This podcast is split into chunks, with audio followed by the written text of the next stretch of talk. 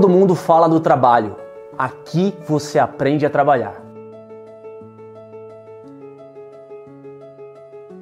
Sou Mário Espesiano, tenho passagem em mais de sete grandes empresas multinacionais como executivo e aqui você vai aprender o que as empresas não te ensinam. Eu sou André Geiger, CEO do Studios Flow e já tive passagens aí pela P&G, pela L'Oréal e também pela Uber. E tô aqui na Escola do Trabalho para ajudar você a evoluir seus talentos, a sua carreira e o seu trabalho. Eu sou Diego Baltazar, sou executivo de vendas e eu vou te ensinar a trabalhar aqui na Escola do Trabalho. Aqui você encontra conteúdo fresquinho com especialistas que estão aí em grandes empresas no universo do trabalho para impulsionar a sua carreira. Através do poder da oratória, eu consigo te levar onde nem mesmo um PhD em Harvard te levaria hoje. Se o mercado mudou, por que, que a gente acha que o jeito de entrar no mercado continua o mesmo a partir de todas as mudanças? A gente não pode priorizar a felicidade só quando tiver tempo no futuro. A gente precisa fazer agora. Penso sinto, logo existo. A gente fala que os robôs estão substituindo os seres humanos, a gente precisa tomar cuidado, porque na verdade a gente, ser humano, está trabalhando igual um robô. Eu sou Vinícius Kitahara, especialista em felicidade corporativa e eu estou na Escola do Trabalho. Eu sou a Carol Garrafa, especialista em People Skills e hoje eu estou na Escola do Trabalho. Eu sou a Carolina Martins, a especialista em RH mais seguida do LinkedIn e eu também estou na Escola do Trabalho. Eu sou a Fran Morato, sou especialista em oratória e comunicação e eu estou na Escola do Trabalho. Eu sou o Fernando Barra e eu também estou na Escola do Trabalho. Tá no ar o Critique Podcast, o que as empresas não mostram, a gente mostra. Eu sou Mário Espesiano. Vamos que vamos, véspera de feriado aqui em alto nível nessa mesa, sempre bem acompanhado. E quem tá aí de co-host, cobrindo a mesa aqui, sempre excelentes comentários e perguntas. Fernando Barra, salve. Soquinho. É. Fala galera, boa noite. Quinta que é sexta? Quinta, Quinta que é sexta. Sextou. Né? Estamos juntos aí mais uma vez para mais uma noite especial. É isso aí, galera. E hoje aqui o papo vai estar. Tá, vamos estar tá falando bastante de renda variável, educação aí no âmbito financeiro. Vamos falar da Ambima, vamos falar do quê? Vamos falar de tanta coisa. Nosso convidado é o Raoni, ele liderou áreas de renda variável das três maiores corretoras de investimento no país. Ele já foi CIO da XP em Nova York, então deu uma passagem aí internacional. A gente vai explorar bastante essa carreira também. E fez história como broker também, né? Dos mais bem-sucedidos do Brasil. Hoje ele está no lado mais docente da parada, ensinando a galera, né, como um, cobrindo aí as pós-graduações e os cursos preparatórios ali para você entrar no mercado financeiro. Já tem aí mais de 50 mil alunos, a gente estava conversando ainda com as câmeras fechadas. Super interessante a trajetória. Boa noite, bem-vindo ao Critique, Raoni. Isso, é, que seja bem-vindo ao nosso programa Véspera de Feriado. Véspera de feriado, mas sempre, sempre bom papo, muita gente aí no, nos acompanhando. Obrigado pelo convite. Espero trazer boas curiosidades aí dos, dos bastidores no mercado financeiro. Que legal. Vamos começar um pouco é, com a tua carreira, a tua trajetória lá atrás, né? Você tem uma curiosidade, você é engenheiro, né? E você foi para o mercado financeiro. Como que foi esse pulo? Eu sou, eu sou engenheiro mecânico, mas tudo começou lá na minha cidade natal. Meu avô, ele tinha um ferro velho. É. Aí meu avô, o que ele fazia? Ele comprava. Sabe aqueles carros batidos, que às vezes a gente vê aqueles, aqueles pátios da polícia na estrada? Uhum. Aí meu avô ia lá, comprava carros batidos, carros remanufaturados, desmanchava os carros, pegava as peças e vendia. Então, desde pequeno, eu, eu lembro das minhas mãos sujas de graxa lá com meu avô. E aí eu acabei me encantando pela mecânica e isso me direcionou para engenharia. Caramba. Foi, e que foi... cidade que era isso? Mojimirim, Mojimirim. interior de São Paulo. E de lá você fez engenharia onde? Então, de lá eu fiz engenharia na USP, em São Paulo. E aí, né, onde que tem o, o link com o mercado financeiro, né? Meu pai é cabeleireiro. É. E cabeleireiro, como vocês sabem, conversa pra caramba, né? Então conversa com pessoas, com pessoas de vários lugares, e aí um dia um dos clientes dele falou sobre esse tal do mercado financeiro. Meu pai, muito sábio, ele se ligou ali e falou: Puxa, peraí, né? Aí ele me falou: se você trabalhar com dinheiro, provavelmente você vai ter dinheiro. Então, entende qual é que é esse, esse tal do mercado financeiro. E aquela foi uma sementinha que ele colocou na minha cabeça. Fui para engenharia. E como algumas pequenas coisas da vida, elas podem mudar por completo o nosso destino, né? Fui para engenharia estudando, aí consegui um, intercâmbio na Alemanha para estudar ainda, só que daí engenharia aeronáutica. Aí fui para Alemanha, aí um dia à noite na casa de um amigo brasileiro que eu conheci lá, tava na cozinha conversando com meu amigo, aí eu fui ao banheiro. Saindo do banheiro, eu olhei à direita pro quarto dele. Eu, na hora que eu olhei pro quarto dele, a tela do computador dele ligada, uns negócios balançando assim, os gráficos. Aí eu fui lá, olhei, o nome dele é Laurindo. Eu falei, Laurindo, o que, que é esse negócio? Né? Ele falou, isso daqui é um home broker. O que, que é home broker? Ela é uma plataforma na qual eu negocio ações e invisto na Bolsa de Valores. Aquela noite foi a minha entrada no mercado financeiro. Tal da paixão à primeira vista aconteceu ali pela, pelas negociações. Você estava estudando engenharia nessa época? Eu estava eu tava fazendo um intercâmbio em engenharia mecânica lá na Alemanha. E, e eu acabei me encantando pela aeronáutica, então fui para lá para estudar aeronáutica para voltar para o Brasil e trabalhar numa Embraer ou algo do tipo. E aí o mercado financeiro deu a virada de chave naquela noite. Ele estava no home broker lá de fora, da Alemanha, da Europa ou aqui no Brasil? Ele estava no Brasil. Tava ele operava Brasil. pela corretora Ágora na época. E, e aí, naqui- daquele dia em diante, eu comecei a acompanhar o mercado alemão, o mercado brasileiro. E aí eu fui, fui me envolvendo aí dia a dia. Você chegou a trabalhar como engenheiro ou dessa você já mudou para o mercado Eu financeiro? trabalhei, e- trabalhei, né? Fiz estágio na, na Robert Bosch, lá na, lá na Alemanha. Legal. Trabalhava no departamento de logística, fazendo desenho em AutoCAD para melhorar a, a ergonomia das máquinas no, no depósito. Tipo, nada a ver assim, né, o que eu faço hoje. é. E aí, o que aconteceu? Eu recebi o convite para continuar na Alemanha, convite para transferir a, a, a graduação da, U, da USP para Stuttgart e seguir a carreira na, na, na Alemanha. O que parecia um convite incrível. Morar num país de primeiro mundo, com tudo, tudo pago, numa universidade de ponta, e eu aceitei. Eu aceitei, voltei para o Brasil, por, ia ficar só três meses no Brasil, para trancar a USP, ficar um pouco ali com, com os meus pais, os amigos, e aí eu voltaria para a Alemanha sem data para voltar para o Brasil. A ideia era ficar na Alemanha e. Eu deixei tudo na, na Alemanha. Deixei na casa do Laurindo roupa com. com, a- com- deixei as malas com as roupas Com e as com roupas. tudo. Voltei para o Brasil com vinho e cerveja. Eu trouxe mais de 20 garrafas de cerveja. Caramba. é.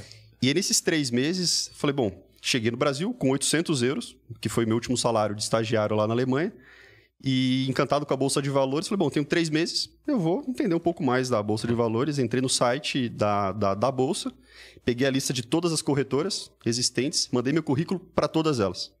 Aí fui chamado em duas, uma delas foi a XP.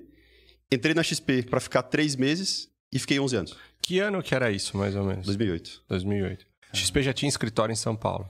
A XP na época, o escritório ainda da estava lá em Porto, em Porto Ó, sem Alegre? exagero.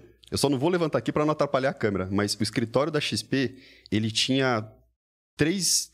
Eram, eram três mesas dessas, o tamanho total do escritório. Escritório de Porto Alegre ou de São Paulo? São já? Paulo. São Paulo. Era tão pequeno que se a gente abria a janela, o teto caía. Porque o teto era de isopor, entrava corrente de ar, o teto caía. Caramba! Éramos, eu fui o quinto contratado da XP. Onde que era isso? Em São, Paulo? Lembra? Era na Faria Lima, Ah. na, num prédio na esquina com a... Na esquina, na esquina com a... Rebouças? Com a Rebouças. Com a Rebouças. Sei qual que é ali. É. Acho que era o prédio Bandeirantes. Não, Você, você participou da construção da XP, basicamente. Eu digo que eu tive o privilégio de pegar a XP lá História no começo. Meu código de acesso na empresa era 34. Caramba. Tinha uma galera já na Barra da Tijuca, no Rio. Hum. Umas 20 e poucas pessoas. E em Éramos Porto Alegre São tinha Paulo. o quê? Umas Já, 30, já, 40? Não, já não tinha. Ah, já não tinha, ele já tinha vindo, Não. o Benchmark tinha vindo pra, pra São Paulo já. Não, porque quando a XP ela saiu de um escritório de assessoria para virar corretora, ela comprou uma corretora carioca chamada American Invest. Naquela época, hoje, por exemplo, você consegue montar uma corretora pegando o projeto do zero ali, submetendo e cumprindo a regulação. Lá atrás, você tinha que comprar cartas. E essas cartas davam o direito de você virar uma corretora. E a XP na época comprou da carioca American Invest. Aí mudou, para o Mudou Rio de tudo pro Janeiro. Rio. Então, o maior escritório, a, a matriz, vamos dizer assim, passou a ser o Rio. E aí em São Paulo vocês tinham um escritório. É, no Rio era a operação de pessoa física e em São Paulo, naquela época, né, acabou dando muito certo, era um ensaio de montar área institucional. Qual é a diferença de institucional para pessoa física? O institucional cuida de fundos de investimento, o cliente estrangeiro, as tesourarias. Então, em São Paulo, nós éramos institucional e Barra da Tijuca, no Rio, pessoa física. E quando você entrou, Raoni, o que, que você já conhecia do mercado? Você entrou pra fazer o quê? Porque não deu tempo É, de que que estudar eles olharam, tanto assim. é, boa, que se eles olharam no teu currículo Como e é que o cara olhou assim, e falou, vem trabalhar É, eu aqui? quero um engenheiro. Aí você ia fazer ergonomia do, do Da assessor. logística do escritório. da Hoje, hoje, por sinal, à tarde eu conversei com a pessoa que me contratou, que fez a entrevista que legal. comigo, né? Ela tá na XP ainda ou não? Não, não, não tá.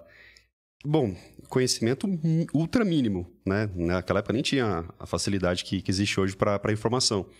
Mas eu acho que o que chamou a atenção da XP naquela hora é que, puxa, um garoto super jovem foi para a Alemanha se aventurar em algo novo.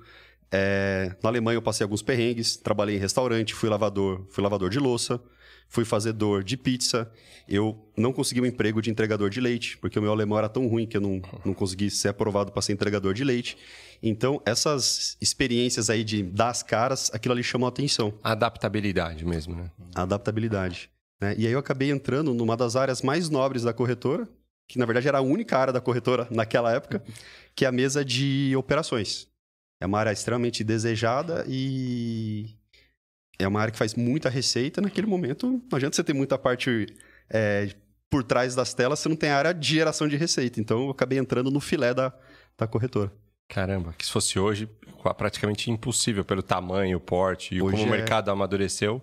É alguém entrar com o conhecimento que você tinha na época e já cair direto aí. É difícil. Como esse timing de você aproveitar oportunidades, pessoal, em determinados momentos são fantásticos, né? Sem, sem nenhum desmerecimento para quem está entrando hoje, mas por um tamanho. Hoje, um banco naquele tamanho não vai colocar alguém numa mesa de operações que está chegando na empresa e que não tinha uma formação técnica É financeira. difícil, tão né? Até porque na mesa de operações, como é uma área muito desejada, é uma área no- na qual, quando as pessoas entram, elas não saem. Não saem. É uma área muito bem remunerada, é uma área extremamente glamourosa. Então, a- a- as áreas que dão suporte para aquilo ali, elas acabam sendo o celeiro dos novos profissionais. Então, querer entrar na corretora sem experiência e já sentar numa área é.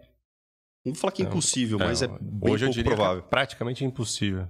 Uma coisa é entrar na área e se manter na área. É. Esse é outro essa detalhe, outra né? pergunta que eu ia É. fazer. Você chegou lá, conhecimento daquilo, você ia aprender. Como é que foi para vocês? Acho que na vida, assim, a gente tem que fazer algumas escolhas e crescer dói. Como que foi? Bolsa de valores, ela não para na hora do almoço. A bolsa, a bolsa abre, funciona de forma contínua até o final da tarde. Eu estudava engenharia mecânica integral. Ou seja, como que eu ia trabalhar na mesa de operações e estudar integral? Eu fiz uma escolha, eu decidi não ir mais à faculdade. Então, eu acabei me formando na USP em quatro anos e meio sem ir na aula. Como? Como que eu fiz? Eu Em engenharia ainda, que não, era um eu me curso virava. À noite, final de semana, eu ficava estudando na XP. Tinha uma amiga, a Cris, né? até perdi o contato com ela. Se não fosse pelos cadernos dela de anotações, não, não sei que- como, é que, como é que ia ser. E eu falei, bom, eu preciso resolver isso. Eu posso ficar procrastinando a minha formação por sete anos, ou eu posso acabar com isso rápido. E aí eu dei um jeito de estudar, de me virar, de fazer, de fazer acontecer. Porque o dia na mesa de operações, ele é extremamente intenso. Então, uma, e, e uma mesa de operações tem uma premissa que é que ela é, é base para a mesa de operações. Na mesa de operações estão os negociantes, os brokers. O que, que o negociante faz? Vai atrás de negócio. Quem vai atrás de negócio não pode ficar em silêncio. Tem centenas de ativos na bolsa de valores. Alguma oportunidade tem. Então é o tempo todo buscando fechar negócio. Agora pense num dia de alta volatilidade, com grandes notícias aqui e lá fora. Às vezes eu ia almoçar quatro da tarde. Caramba. Chegava em casa com o cabelo em pé, botão da camisa literalmente estourado. Hoje eu peso 15 quilos a mais do que na época da XP. Caramba. Para ver Caramba. a, a, a, a energia. intensidade A é. intensidade. Renda variável, mesa de operações é um negócio diferente. Não é para todo mundo, porque é muita atenção. Quantos e quantos dias eu negociei mais de um bilhão de reais no teclado? Então, olha a responsabilidade. Compre e venda olhando para a tela ali, negociando mais de um bilhão de reais. Então, é um fo foco extremo e, e aquela procura. Não é a procura, é a necessidade de não cometer erros. Porque, um- imagina, você está fazendo uma negociação, você aperta um zero a mais. Sim. Foi. Foi, e passa. Passa. Tem um caso Foi. clássico da P&G, na época eu tava lá, o Geiger aqui da, do, do Critiquei também, que, e esses teclados, né, da mesa de operações, às vezes tem três zeros, seis é. zeros para facilitar, o cara bateu Para errado. facilitar o erro. Sim, Eu- eu lançou, lançou a mais a empresa, ele era o cara de relação com investidores, lançou ações a mais. Óbvio, o mercado olhou e falou: tem uma coisa errada, começaram a vender, vender, deu circuit breaker na, na, na bolsa em Na Nova bolsa. York, e aí, é, não, e aí horrível. Teve que até desfazer tudo mais. Aí, quando foram entrevistar o presidente na época, era o Ed Leffler, eu acho, ou o Bob McDonald, não lembro, o presidente da P&G na época, falaram assim: cara, esse cara custou milhões à empresa e tudo mais, um prejuízo enorme. É, você demitiu ele, né? Ele falou: cara, esse é um dos funcionários mais caros que a gente teve na empresa, ele nunca mais vai errar isso. Mas também não vai ser promovido. né? Não, tem, tem um botãozinho perigosíssimo, fica do lado direito do teclado, que é o asterisco. Um asterisco, ele vale três zeros. Clica, Caramba. Clica um asterisco, mil. Clica duas vezes asterisco. Meu Deus. Já foi. Estraga um milhão. Só que um milhão de, Mais de já reais. Num bi. E se você tá negociando ações? Um milhão de ações. Aí pega uma ação que custa 50 reais. Olha o tamanho do Já foi 50 milhões nessa brincadeira. Mas erros acontecem. Já errou? Óbvio, óbvio que já errei. Ah. Acho que o meu maior erro operacional, ele foi de uns 300 mil reais. Não é tão grande, perto dos volumes que, que, que negocia. E assim, os erros, eles vão acontecer. É, é inevitável que eles não, não, não, não aconteçam. É muita negociação.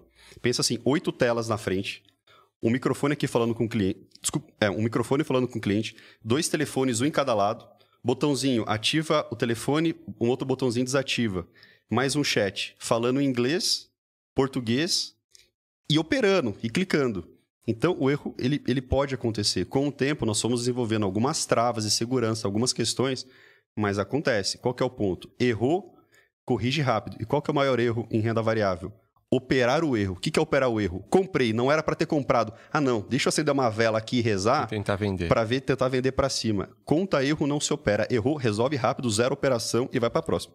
Assume o erro e aprende com ele. Assume o erro e vai. E se perdoe de erros, de erros que você fez no passado, senão o psicológico fica completamente abalado. Deve ser um aprendizado gigantesco pra vida isso. né? Pra Se vida. a pessoa sair bem desses É, exatamente. é. É, mas assim, é, a- as, os- as grandes, grandes operações, imagina o investidor, ele chega e fala, ah, eu quero comprar 100 milhões de reais de qualquer coisa. Você não vai comprar 100 milhões de reais instantaneamente. O mercado nem tem Nem tem liquidez para isso. isso. Então, não é porque é uma operação muito grande que você vai executá-la de uma forma muito grande. Você vai Então tem fazer 10, 20 É, operações tem a pra poder chegar nisso. É, então, assim, com o tempo a gente vai. Dizem que o. Pode falar palavrão aqui? Pode? É. É? Então vamos lá, Pode, primeiro pode. então, É, né? é. Dizem que o bom broker, né? O broker é o operador. Ele sente o cheiro da merda.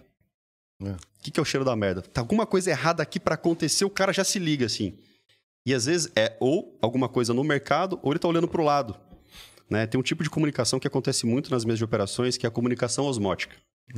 Comunicação osmótica é a comunicação que ela não é, ela não é, ela não é feita por palavras diretamente um, um com outra pessoa ou por escrito. É assim, eu tô te olhando, a gente já trabalha muito tempo junto, tô te vendo tenso. Você já Cara, sabe que tá acontecendo Você me comunicou alguma coisa. Tô olhando, você tá suando. Cara, tá acontecendo alguma coisa. Você tá feliz. Então, assim, o olhar, o nariz, o, o nariz, assim, o sorriso, você vê a, a narina vai abrindo, fechando, tudo isso, tudo isso é comunicação. Passa.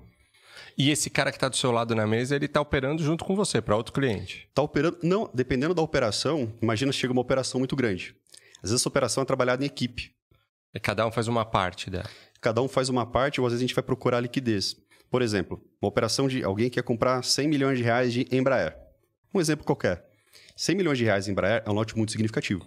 Então, se a gente começar a comprar ações de Embraer ou de qualquer outra, isso vai acabar chamando a atenção do mercado. Sim, o preço vai subir nas o preço vai subindo. é, é. Mas será que não existe algum investidor com interesse em vender Embraer? Porque se eu tiver o comprador e tiver o vendedor ao mesmo tempo, eu não preciso ficar me expondo ali na bolsa. Existe um tipo de negócio chamado direto, no qual eu registro o comprador e o vendedor ao mesmo tempo, sem chamar a atenção do mercado. Então, ali com a equipe, nós íamos atrás de como maximizar a operação e até tem outro ponto, a gente ganhava em dobro. Porque quem compra paga a comissão pra gente, corretagem, E e, quem vende também. também. Então é uma forma da gente maximizar a receita.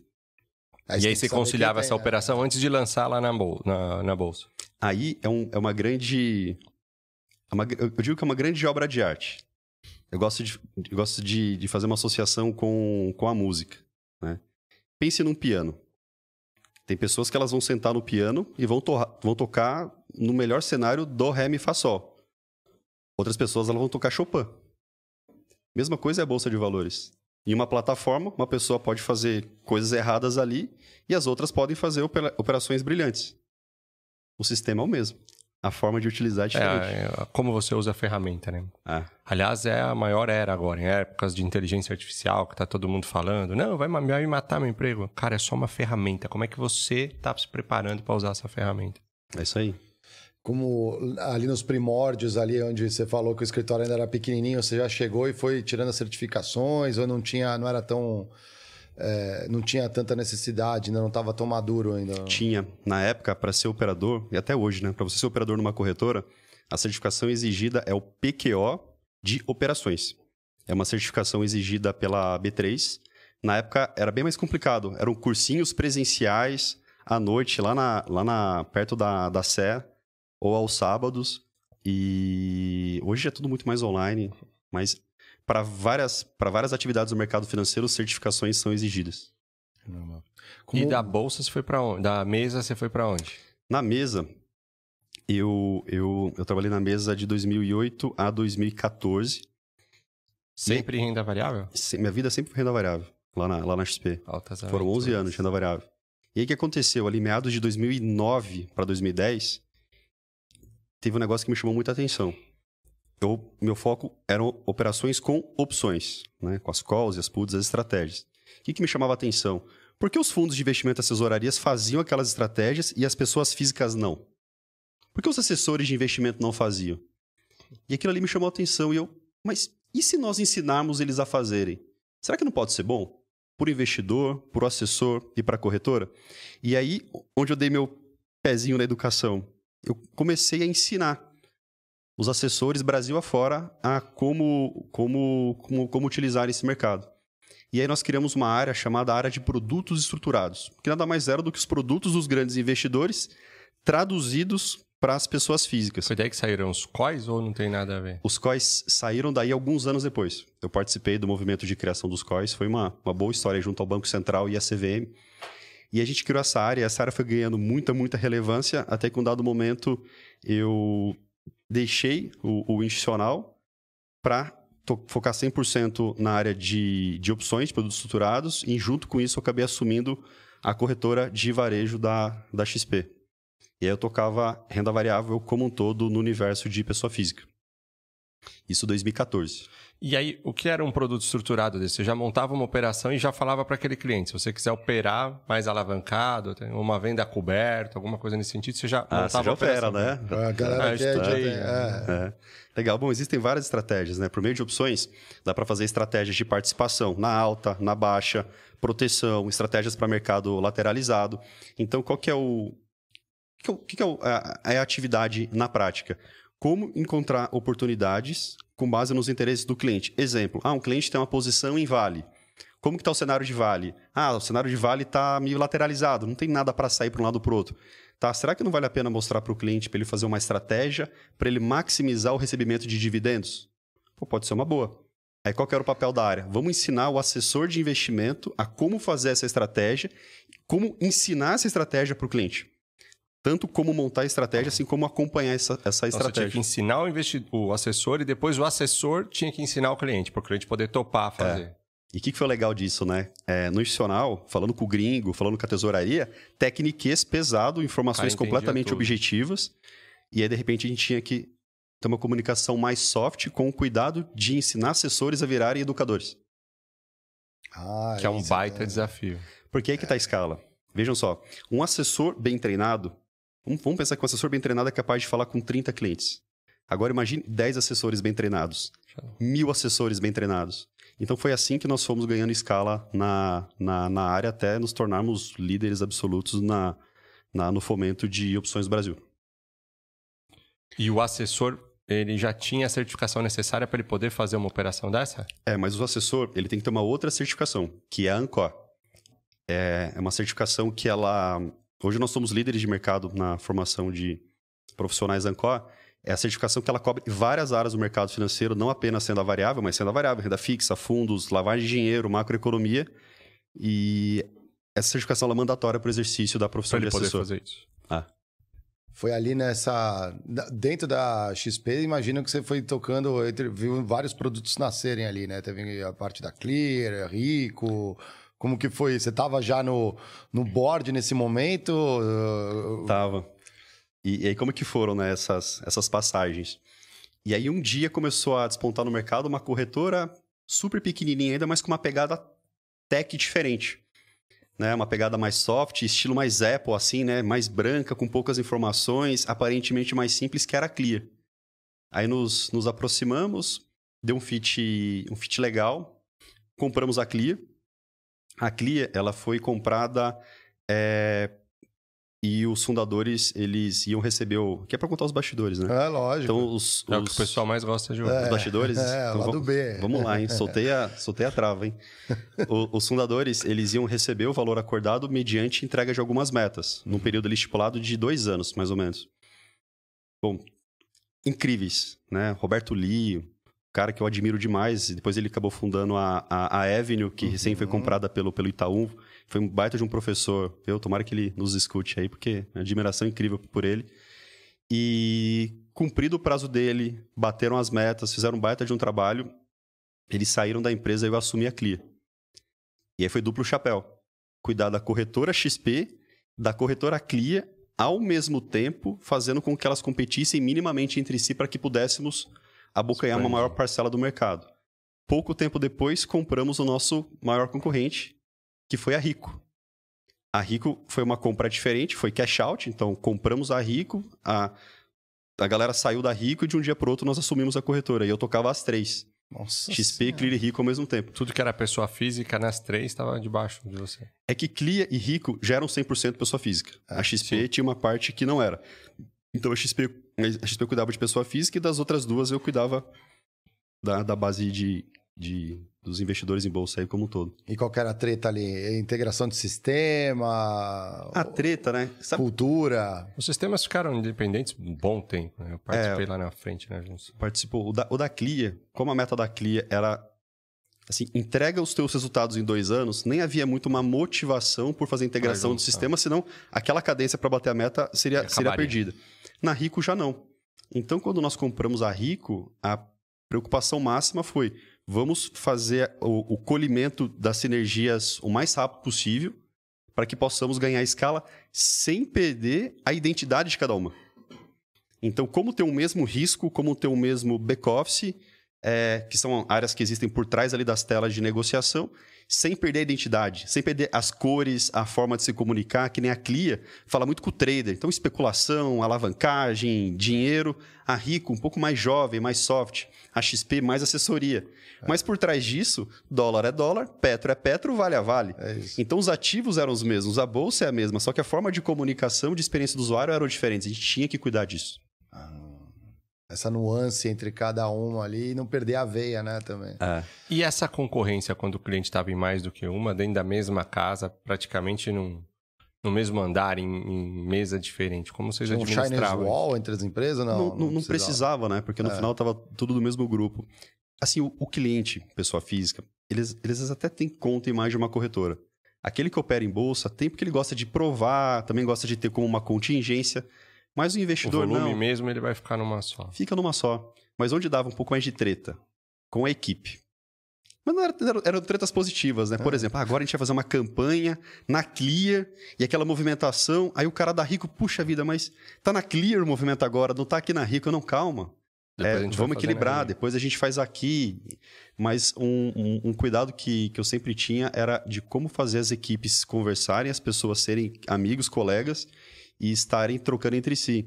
Então, até uma rotatividade entre as corretoras do- do- dos líderes ali da- do meu time eu acabava fazendo.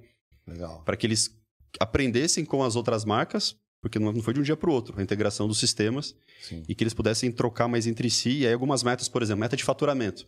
Meta de faturamento. Quanto que a gente vai faturar na XP, na Clear e na Rico? Mas como time, a meta era uma. Depois a gente ia desdobrando e, e- e trocando muito entre si. Caramba, isso deve ter dado um, um bom trabalhinho ali, porque às vezes gera, a gente sabe, dentro da empresa, no início gera ciúme, tem Os uma campanha que tá andando, é, os silos, você tem que quebrar, né? Você troca a liderança, o cara fala, pô, eu tava aqui, né, sei lá, na XP que era maior, aí vai Da pra quantidade Clear. de funcionário que tinha quando você entrou, cinco em São Paulo, até você sair, quantos funcionários tinham em São Paulo? Não precisa nem ser inteiro. É que depois teve uma hora que a gente fechou Explodiu, Barra da né? Tijuca e foi tudo para São Paulo. E até a, a, a eclosão da pandemia, eu saí logo antes da pandemia. É, nossa, minha voz fugiu aqui. Sem problema. Acho que eram umas 4 mil pessoas. 4 mil pessoas. Caramba. É. De 5, 6 ali quando você entrou, quando você saiu já tinham 4 mil pessoas. Sem contar a rede de assessoria de investimento, né? Que a gente chama de B2B, Aham. que são os assessores de investimento conectados aos escritórios de investimento credenciados à né, XP. Mais ou menos quantos devia ter aí? Ixi, Aí era gigante, naquela uns época, 10 mil? Por aí, uns 10 mil. Somar tudo, uns 14, 15 mil. Na indústria? Ah, não. É, É, XP, XP, mais fora. ecossistema XP, uns É. 14, 15 É. mil. Impressionante a capacidade do Benchimol de envolver as pessoas, de encantar as pessoas e alinhá-las. Então, voltando ao No ponto mesmo que, negócio, né? É, que você colocou, ah, as discussões internas, mas está um pouco como nessa corretora, mas por outro lado, a XP ela criou um modelo de sociedade de partnership, na qual os sócios, eles eram sócios de tudo. Não era o sócio da Clia, o sócio da XP, o sócio da Infomoney. A sociedade era única. E, e isso foi inteligentíssimo, feito pelo Guilherme, porque ele fez com que a, a, a equipe olhasse para o todo. Qual que é o papel da Infomoney? Qual que é o papel da gestora? Qual que é o papel de Nova York? Qual que é o papel de Miami? Como a contribuição de cada uma dessas áreas pode fazer o todo ficar muito mais forte. Então, preocupe-se sim com a sua área, mas, Mas você ganha no todo. mas ganha no todo. Isso foi, isso foi brilhante. Total. Isso é bem interessante. E também complicado, às vezes, né? Vai chegando aqui novas aquisições, ser o sócio de todo, aí tem que, tem que calcular muito bem ali para dar. pra Não, não é fácil. São pessoas e eu- o grande desafio é alinhar expectativa e realidade. Né? Esse é o desafio de remuneração, sociedade. Deve ser- E aí, de lá, você teve uma experiência internacional. Como Aí é de que lá- foi ir lá pra Nova York? Aí de lá, né? Missão do Brasil. Ficar em primeiro, segundo e terceiro do ranking de volume negociado e de contratos negociados na Bolsa. Essa, é- essa é a missão. Bom, missão cumprida, né? A gente conseguiu ter as três maiores corretoras do Brasil ao mesmo tempo. E aí eu recebi o convite de mudar para Nova York. Eu diria que todas as pessoas, todas é generalizar, mas a, mai- a maior parte das pessoas que trabalham com renda variável, elas sonham em ter uma passagem em Nova York, porque Nova York é o coração do mercado financeiro. É, é sinistro, assim, como em- lá na ilha, em Manhattan, em alguns prédios, andando na rua, tem cotação da Bolsa de Valores. É, sim, Você passa- tá no metrô, tem propaganda de bolsa. De, de, de, de corretora. Parece de- uma de grande corretora, a ilha. Parece um grande mercado financeiro real-time pulsando na cidade. Né? Então foi incrível é, o convite que eu recebi para lá, no momento maravilhoso da minha vida, porém desafiador, porque estávamos grávidos do nosso primeiro, primeiro filho, Caramba. finalzinho da gestação. Então, vai para Nova York? Vou. Pode ser daqui seis meses? Então, Raoni, semana que vem. Né? Então, na semana seguinte do convite, eu estava indo para Nova York Nossa. para tocar. Aí eu voltei para a área institucional para tocar a expansão internacional da área de, de, de, de derivativos da, da, da XP, com time em Gandhinagar, na interior da Índia, time em Londres, Nova York e São Paulo. Desafi- Você comandava esse time todo lá de, da ilha. De Nova York.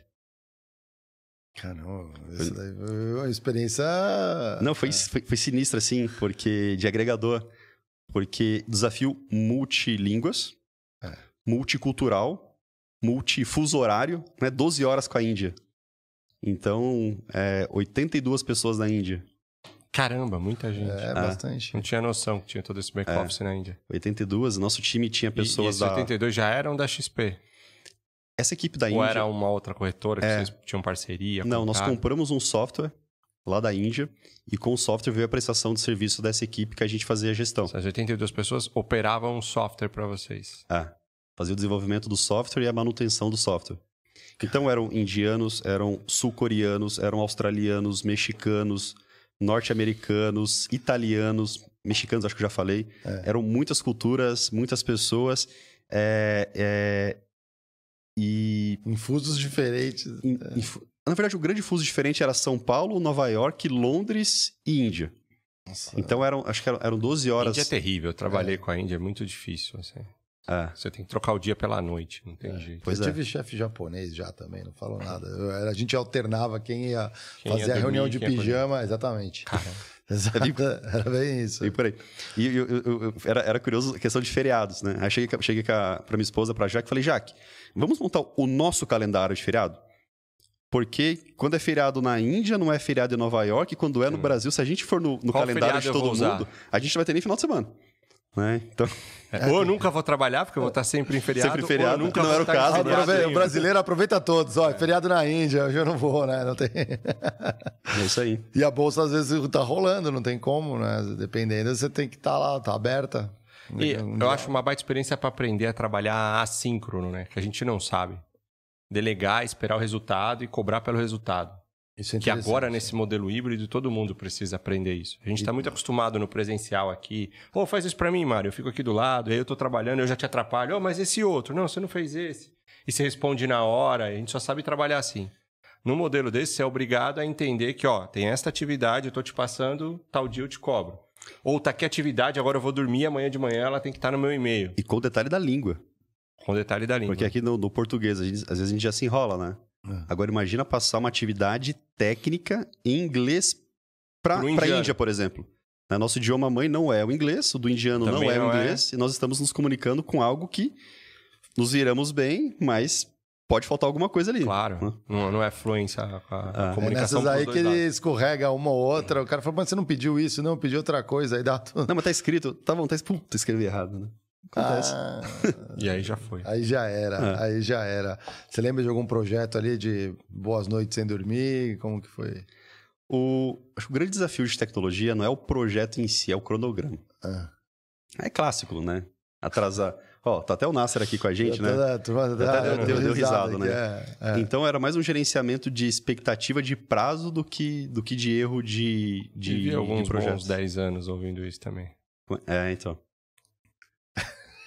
Pois é. Cara, é impressionante. Você, tá- você vem de tecnologia, Barra. Tua base O é projeto essa. foi é muito assim. É No nosso- no nosso grupo- expectativa. Nosso grupo de TI entrou um cara novo essa semana, né? Aí ele falou assim: Não, isso daqui eu entrego, eu entrego no final de semana.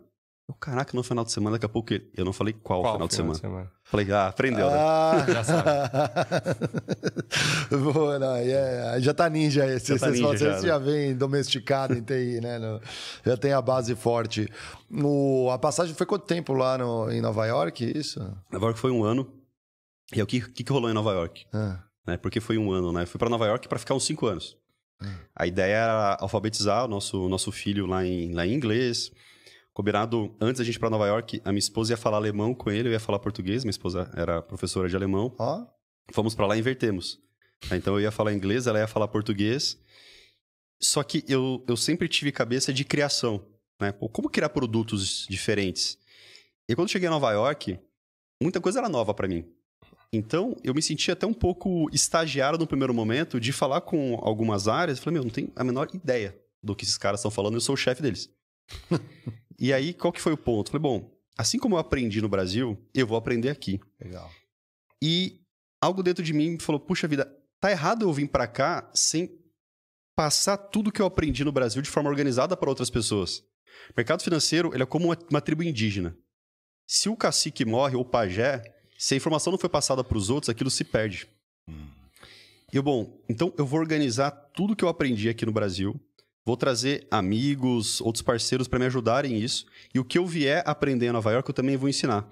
E aí nós criamos um programa de pós-graduação na, na, na Infomoney, que foi um baita de um sucesso. Né? Nós vendemos, é, bom, não sei se eu posso falar o valor, mas foram mais de 600 é, alunos no, no, no, no curso online mais caro da época. Caramba. Era algo em torno de 25 mil reais. Bom, acabei de falar o financeiro. Né? Ah, não tem. Não, mas esse número foi aberto há muito tempo já. Foi, a, Foi, né? a primeira, primeira É, MBA de deu uns formação 15 de milhões de reais, foi muito assim. conhecido. Foi muito, né? E eu que um criei. Um dos então, maiores lançamentos que tem. é, na época foi, depois veio o Pablo Abertura do Marçal, fez outra coisa. Quando que foi a incorporação da Infomoney? Lembra que ano? Ah, não, foi bem antes. É. É, é, E- Esse lançamento tem uns três, não tem, É, tem não, três anos. Foi, foi não. já durante a pandemia. É, eu já. saí da XP há quatro anos, então foi há cinco anos, mais ou Caramba. menos. Aí foi comigo esse lançamento, na época foi, um- acho que foi o maior lançamento digital, Foi. um dos maiores. Eu nunca tinha feito uma live, cara. Eu fui fazer live na Infomoney pra vender o produto, Hum. pra começar a live. Aí minha esposa, ah, eu aqui, minha, meus... falei, putz, vocês só estão atrapalhando aqui, né? Mas vamos lá, né? Ah, só que assim, o produto entrou no ar e, e foi incrível. Eu saía de casa, é, lá, no, lá no, no, no caminho pra XP Nova York, pegava o celular, é, já tinha lido as notícias e gravava vídeos, meio que dando aula para os alunos, comentando as notícias, fazendo a ponte com o curso, e eu fui me envolvendo, foi natural. Eu fui me Ah, envolvendo. depois você participou da formação também. Não, dei todas as aula. aulas, praticamente. É, é, é, e foi a loucura, porque a gente lançou o curso, vendemos 15 milhões de reais e a gente não tinha um slide feito. E, Sim, esse é, não, é- cara, assim, uma coisa que eu aprendi no empreendedorismo, chuta a bola. Às vezes você não chuta a bola, cara. E corre atrás. E a gente chutou a bola e correu atrás.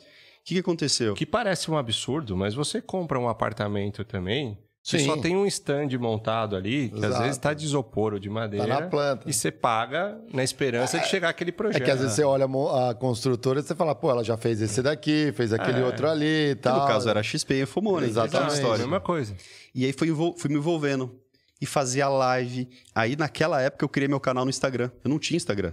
E por que eu criei o Instagram? Para ser uma forma de eu me comunicar com os alunos. Os alunos. E aí, pessoal, tô aqui ó, em casa com meu filho no colo fazendo a apostila para vocês. E, e aí eu fui e falei, cara, eu gostei demais desse negócio. Gostei, gostei muito dessa, dessa educação aqui. E, e aí eu falei, bom, eu acho que tá na hora de eu sair da XP. Eu gostei tanto disso que eu quero fazer do jeito que eu acredito, sem grandes amarras de, de comitês e, e coisas que são naturais de empresa grande. É, só que tava na cara do IPO. né, pô, Não vou sair pré-IPO. Lógico. Então, segui ali o ano na, na, em Nova York. XP me convidou para voltar para o Brasil para atuar na parte educacional. Naquele momento, eu estava na dúvida se eu continuava ou não. Eu falei, poxa, deixa eu fazer de Nova York. O centro do, do mercado financeiro global. Não faz sentido eu fazer de São Paulo isso. Mas para a XP fazia mais sentido eu ficar no Brasil. E falei, bom, se for para voltar para o Brasil, eu prefiro fazer fazer montar uma empresa e vou ter a XP como um baita de um parceiro, mas vou encerrar meu ciclo. E aí eu encerrei. Um ciclo de 11 anos, incrível. Incrível, incrível, incrível. Vários amigos. Estive hoje na XP, fiquei a manhã inteira lá. É, é, aprendi a sempre entrar pela porta da frente e sair pela porta da frente. Tirou foto com o Aston Martin, que tá lá embaixo? Tirei, tá no meu Instagram hoje. Tirei foto com, com Aston Lindo Martin. aquele carro. E, e, e é isso. né? Estamos de volta no mercado financeiro, mas de uma outra de E um aí, em jeito. que ano você, você abre a tua empresa de Eu, educação? eu como isso é comum no mercado financeiro, na verdade em várias empresas, né? É um período de não competição Uhum. de executivos. Por ter uma série de informações estratégicas, eu tive um período de não competição de dois anos. Esse período, eu saí da XP em 2019. Então foram Antes dois da anos. pandemia ainda. Cara, olha só. Imagina eu viajando o mundo afora, com um monte de gente. O que, que eu me planejei? Falei, bom, eu vou encerrar meu ciclo, eu vou pegar um ano e eu vou estudar educação e tecnologia. Aí eu montei uma, uma, uma, um- uma série de viagens. Então eu falei, vou começar na Argentina aqui pertinho, só para dar uma, dar uma respirada. Vou pro Vale do Silício, vou pro México, vou pra China, vou para Israel. E a minha esposa eu tinha pedido para ela, eu queria fazer uma peregrinação sozinho no Egito de 10 dias. Falei, quero sozinho Legal. pro Egito com uma mochila nas costas sem ter onde ficar. Fechado. Esse era meu plano pro Eu ano. fiz essa em Israel, 10 dias. tá? Fez Israel. Sozinho. Que louco. Cara, fui pra Argentina, voltei, assinei a rescisão com a, com a XP, tudo certinho. Fomos pro Vale do Silício. Lá no Vale, como Sempre com foco em educação e tecnologia. educação e tecnologia. Então fui no Vale para visitar Stanford, visitar Y Combinator, visitar é, aceleradoras, é, Venture, Palo Venture Alto, se divertindo. Fui lá para Palo Alto. e aí de lá a gente foi para Cancún, só que lá, lá na. Lá em Nova York começou um cheiro meio estranho, assim, de um movimento na China, de um tal de Covid, não sei o quê. Bom, de lá nós fomos direto para o México e aí a pandemia estourou no México. Voltamos para o Brasil. E, bom, aquele planejamento de estudo e viagens Parou no. virou no lockdown.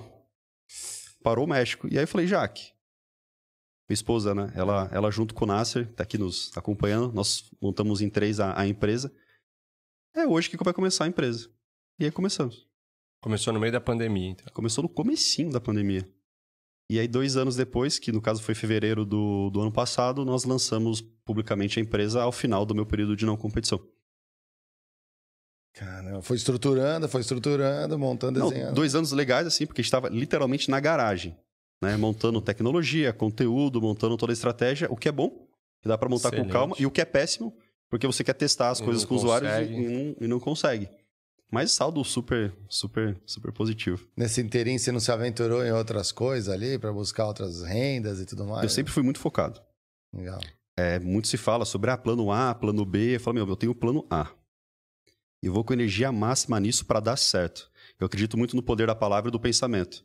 Legal. Quando nós trazemos muita incerteza para nossa palavra, mas e se, e se, aquilo parece que contamina. Então, se é para ser, vamos ser o melhor. Se é para fazer, vai dar certo. Ah, e se? Não tem e se. Não, não tem essa de se. Então, eu nunca, nunca, nós não tivemos plano B, nós não temos plano B. É plano A. Eu não, não toco nenhuma outra empresa, a não ser investimentos privados que eu faço. Mas negócio em si é só a Melvin. Foi pra cima com a faca nos dentes, como a gente fala, né? Legal, Então, legal. isso aí. Eu acredito nisso também. O empreendedor ele vai ter que ter foco. Se fizer muita coisa, perde o foco e não vai pra frente. Exato. E até como é que alinha o time? Imagina, o fundador, ele tá ali tocando dois, três negócios e você exige do time. é, que exemplo é esse? Falando- É é a minha forma. Tem pessoas que fazem isso de forma brilhante. Eu, eu sobretudo no começo de uma empresa, talvez a empresa madura é outra coisa. Sim. Mas no começo que exige muita validação, muito teste, muito erro, muito acerto, muita correção, muito alinhamento cultural, a intensidade ela, ela é muito importante. Quantas pessoas trabalham hoje na Melva? Hoje, 36. Hoje é um grupo grande. Bastante gente. Como que vocês fizeram para estruturar isso? Vocês foram focando em algumas certificações inicialmente, foram ampliando? Como que foi? A Melver, ela nasceu muito focada em educação. E a conclusão que nós chegamos foi: nós não temos como depender de nenhuma tecnologia pré-pronta de educação, porque a- a- as plataformas de educação que nós encontramos por aí, elas são para vender login e senha. O que é que o mercado digital ele faz muito? Aquela promessa, vende login e senha e dane-se a entrega. A gente falou: não, a gente precisa ter. Vamos começar por um produto de altíssimo nível. E para ter um produto de altíssimo nível, nós precisamos de uma experiência de ponta a ponta de altíssimo nível. E aí, em paralelo à educação, nós montamos a área de tecnologia. E qual foi a conclusão? O número 2 é o número da instabilidade. Pensa numa cadeira com dois pés, ela cai, ela tomba, super instável. O número 3 é o número da estabilidade. É, é, e o 3 aparece em vários, em vários lugares aí, né? Ah, e qual era, era o terceiro pilar que faltava? RH. Então a gente traz o aluno, nós, nós trazemos o aluno para nossa educação, que acontece na nossa experiência tecnológica, e o nosso RH coloca o aluno no mercado. Então a Melver é educação, tecnologia e RH. O RH entrou por último, afinal nós não podíamos ir a mercado, e nesses dois anos nós desenvolvemos a nossa TI e, e vários conteúdos, é, certificações, curso de especialização. Foi uma bateria. Eu brinco, eu brinco que nem Paulo Coelho escreve tão rápido quanto a gente. Porque essas certificações, cada uma tem de um jeito. Quais são as. Eu sei algumas aqui, ó, CPA 10, 20. É... CFA, o CFC. Exatamente, CNPI, cada uma é uma coisa. Vamos ilustrar pra galera, to- nem toda a Até audiência. pra quem tá né? ouvindo aqui, tem interesse, quem tá no mercado financeiro, passar um pouquinho dessa trajetória que você teve em tantos anos. Lógico, vamos lá. Como né? é que funciona isso? Por onde ele deveria de começar? E como é que a Melbourne É, pode que ajudar uma ele? diferencia da outra também, né? Vamos lá, começando, começando do começo. É. né? A certificação mais, mais, mais básica hoje, que é uma certificação super interessante como porta de entrada, é o CPA 10. Uhum. O CPA 10 é exigido para trabalhar no banco. Trabalhar numa área comercial do banco, como gerente. Atendendo. Eu preciso ter formação universitária para poder ter essa certificação, não? Isso é Não. um ponto extremamente importante. Muita gente É. se perde nisso. Aí E vai para uma faculdade, às vezes poderia fazer uma, uma certificação Sim, dessa e começar a entrar trabalhar no mercado. Contabilidade, não É, precisa. não fez né? 18 anos ali, já tira a certificação e de repente durante a graduação, um curso Já técnico... pode ir trabalhando vai em paralelo. Que vai ajudar até ele a pagar a faculdade. Talvez a ele facu- até desista da faculdade, como foi o seu caso. Não, pagar a faculdade, mercado financeiro, a prática com o tempo ela vale muito. Então, às vezes essa pessoa ela começa muito antes do que aquela que está com 10 anos à frente e demorou para começar. Então, o CPA 10 é a primeira, na sequência vem o CPA 20, que não é muito mais complicado do que o CPA 10 não. Então, quem está nos ouvindo aqui já está na pegada de estudar um pouquinho mais, já pode, Já pode ir direto até. Vai direto no Porque 20. vai, sair- vai ter renda fixa e variável, praticamente. Vai entrar ações É, ali. entra fundos, entra uma questão regulatória e tal. As provas dessas são o quê? Umas 50 perguntas? São poucas perguntas e nível. Não é. É que o básico intermediário é muito relativo, né? Mas Aham. é nível intermediário menos, assim. Hum. E tem alunos que em duas semanas passam na prova. Três semanas. Depende Tá. muito de dedicação. O CPA 20 é já mais para atender um cliente mais private, num, num banco. Na sequência vem o CEA, que é, que é a certificação para o especialista Ambima. Aí já, o bicho já pega. Ah, né? você é- Essa daí já, já, é mais, já, é mais, já é mais complicado. para trabalhar em assessoria, como no escritório de assessoria vinculado à XP, aí é a Ancor. Ancor, para vocês terem ideia, a gente está com demanda de 3.500 funcionários, de 300 e 500... Estamos com demanda de 3 mil... É que é tanto que eu até gaguejei. Ah. Né? 3.500 assessores para colocar esse ano no mercado. Então, hoje faltam 3.500 pessoas certificadas na Ancor para poder trabalhar no mercado financeiro. Só na XP. Para ganhar um salário em média de quanto? A palavra média no mercado financeiro, eu posso vou falar média Aham. e vou explicar por que ela não se aplica. É Tá? porque A tem um média hoje de um assessor. É. como funciona a média? Você pega toda a comissão paga, divide pela quantidade de assessores e dá 20 mil reais. Só que é um número que eu não gosto de olhar, porque eu tenho amigos que ganham mais de 100 mil reais por mês e tem pessoas que ganham 3, 4, 5 mil reais por mês. Então, como tem números extremos, O mínimo que ele sai ganhando, se ele fizer uma que certificação Ancor, mediana, seria né? 3 mil, vamos dizer assim. para começar, Mínimo do mínimo. É, co- contando um- fixo ali de. É que depende muito do escritório, né? Tem vários Sim, claro. modelos. Mas vamos colocar ali com, com comissão, uns 3 mil reais por mês. Só que com o mercado E aí financeiro. o céu é o limite, vai depender Cara, da comissão É o dele. limite porque depende da comissão. É a meritocracia funcionando. Então a gente tem aluno que tá ganhando 3 mil há um ano e tem aluno que tá ganhando 20 mil em quatro meses. Caramba. E não importa a idade, não importa a formação, não importa é o resultado. Isso para mim é o grande tesão no mercado financeiro.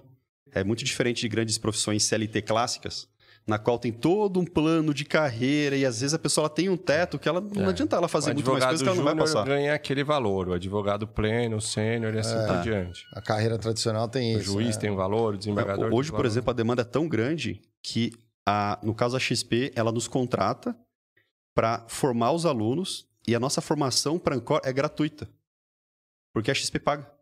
Dada a necessidade tão grande de profissionais para o mercado financeiro. Caramba. Então, qualquer pessoa hoje que Se ela tenha tiver o perfil e vontade, né? perfil e vontade de sentar, estudar e passar na prova, ela não tem custo e é quase que a XP está pagando literalmente Quem paga essa formação para você é a XP, pra- desde que você entregue o É. profissional qualificado. É isso aí.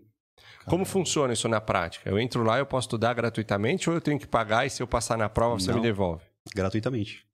A formação completa com todos os nossos entregáveis custaria uns 3.500 reais. É gratuito, porque a XP está pagando. Então, quem está ouvindo a né? gente, se entrar lá no site, pode fazer uma formação gratuita que custaria no mercado hoje aí R$ 3.500 É. Pode entrar no site da, da Melver, tá lá, plano de formação, assessores XP ou assessores Melver, no final o programa é o mesmo. Ou pode me chamar no, no Instagram também. Eu passo, o, eu passo o link. É só se inscrever.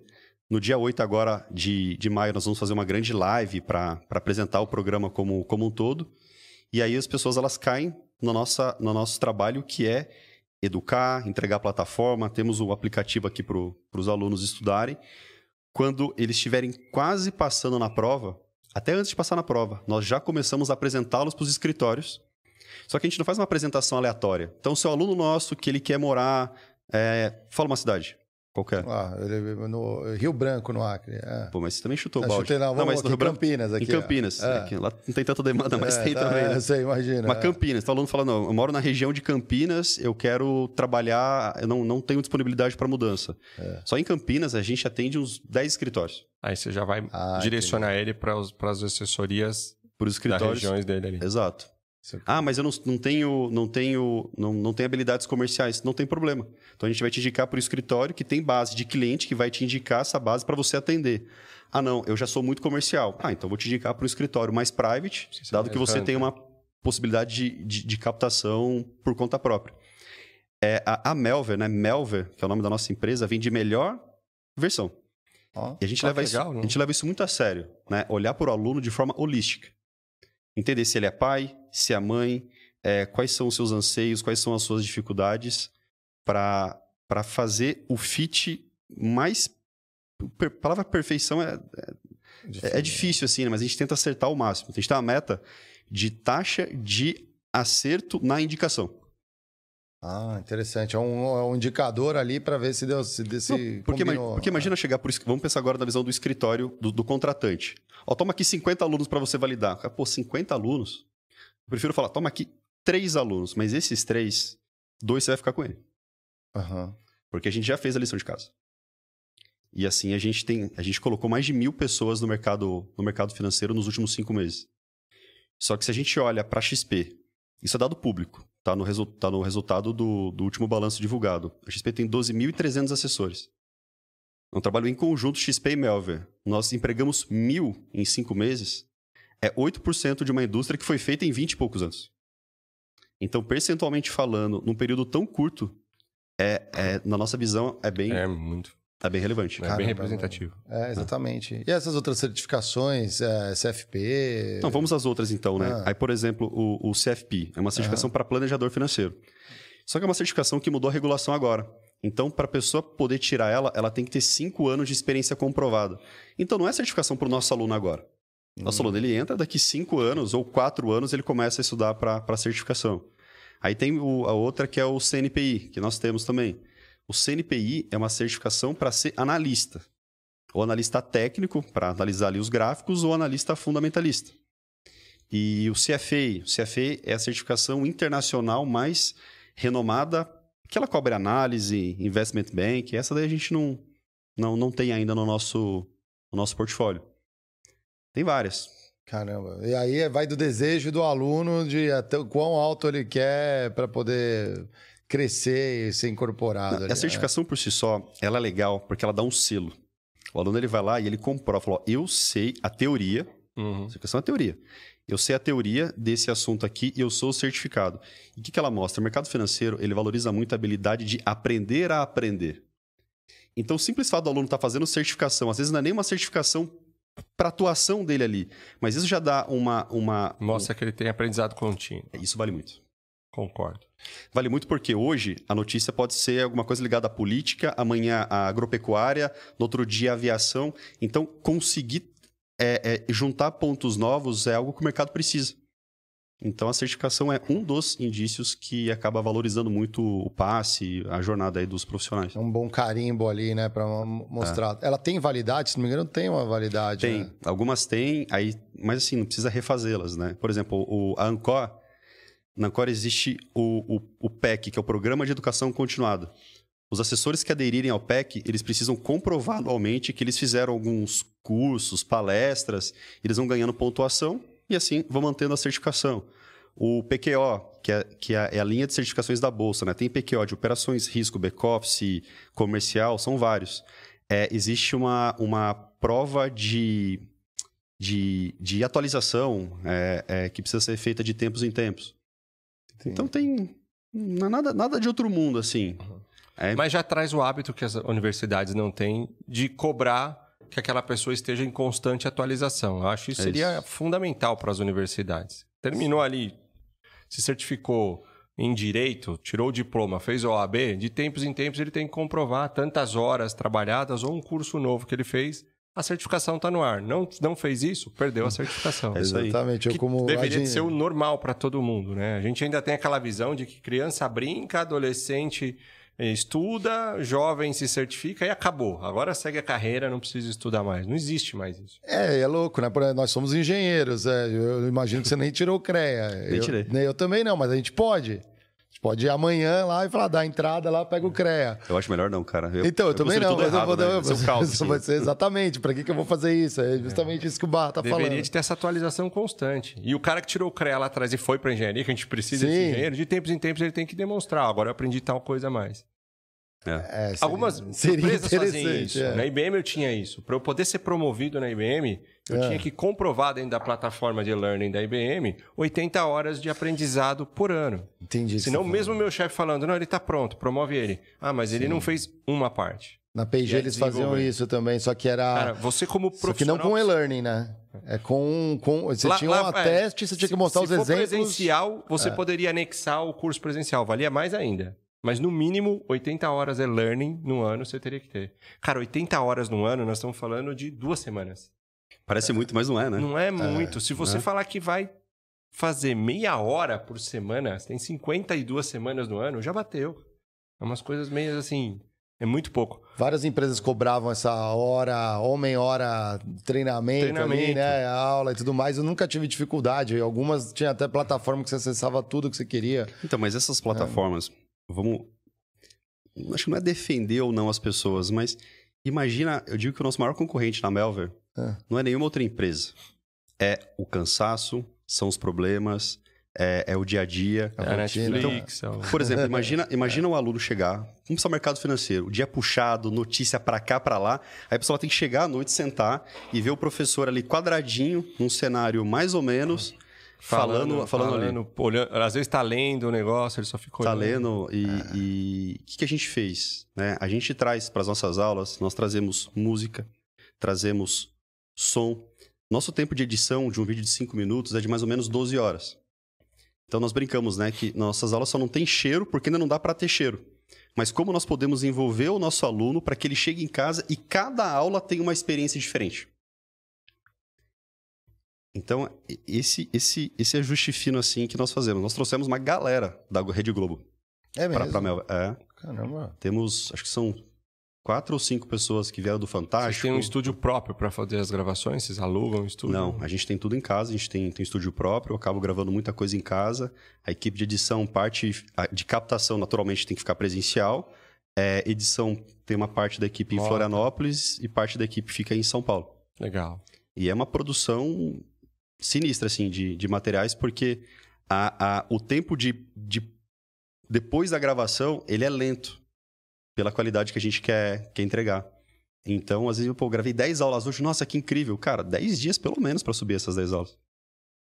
Pós-produção. É, e a gente prefere esperar 10 dias do que fazer uma edição mais ou menos e depois isso vai acabar tirando o engajamento do aluno. Muito bom. Interessante, tá preocupado com a experiência mesmo ali da galera ali. Como que vocês puxam esse feedback do pessoal O- e, e do cliente também, né?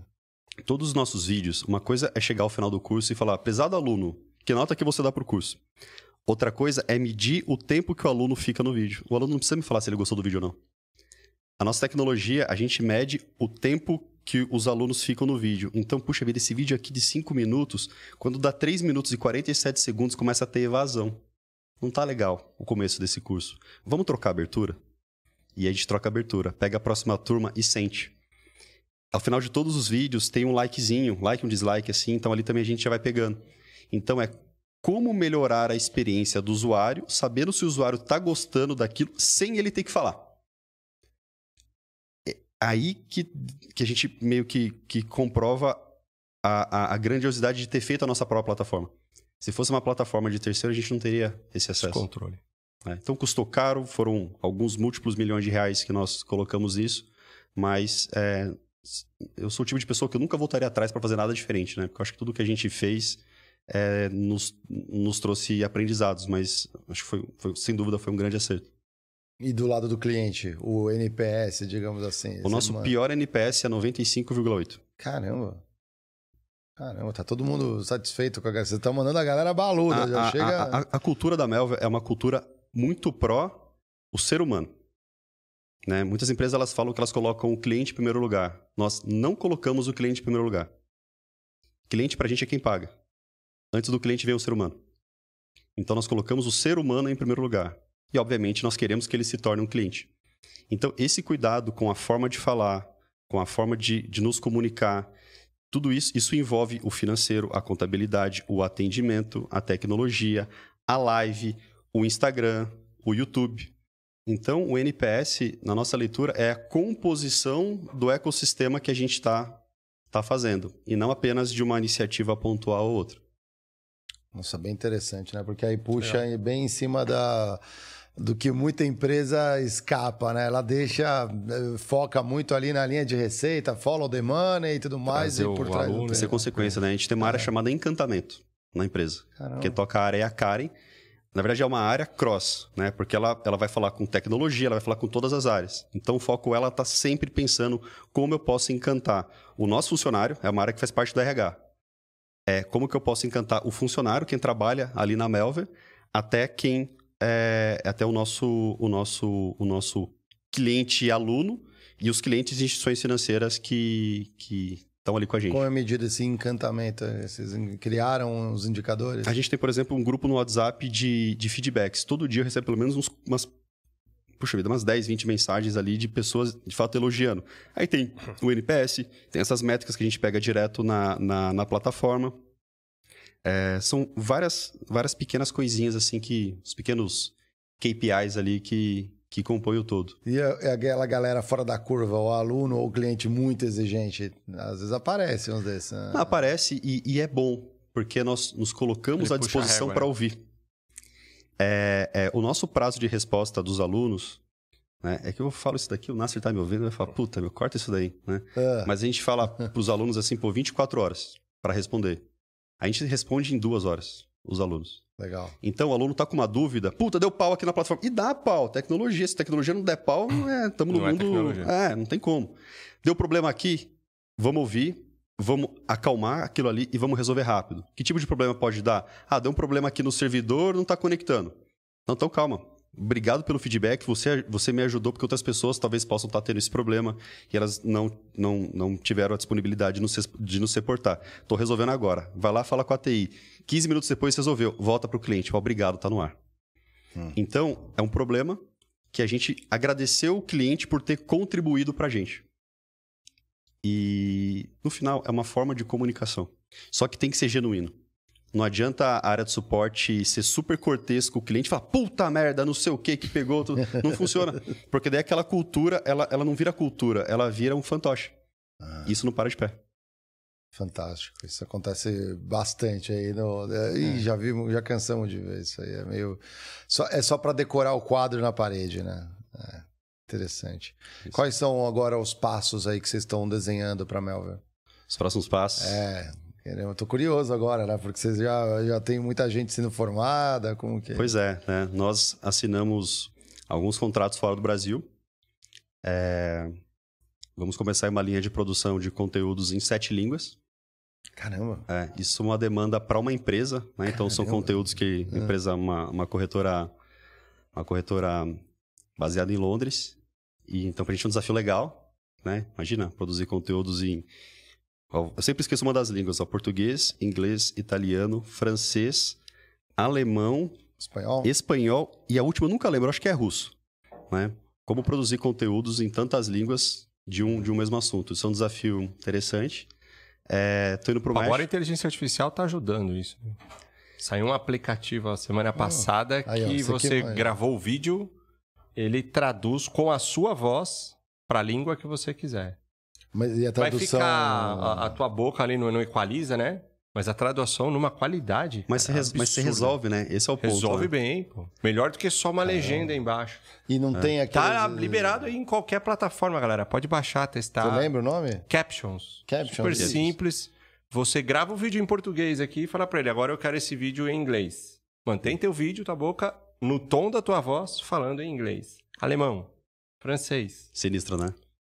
Então, Olha isso... o nível que nós estamos chegando com a inteligência artificial. Não, é, isso, é... isso é muito legal. Isso é muito legal. E, e, traduz, às vezes, dependendo da linguagem, se for muito coloquial, eu não, sei todas as Eu não sei todas é. as línguas que tem, mas as línguas principais, inglês, francês, Sim. alemão, espanhol, estava funcionando super bem. Mandarim, funcionando super Caramba. bem. Caramba.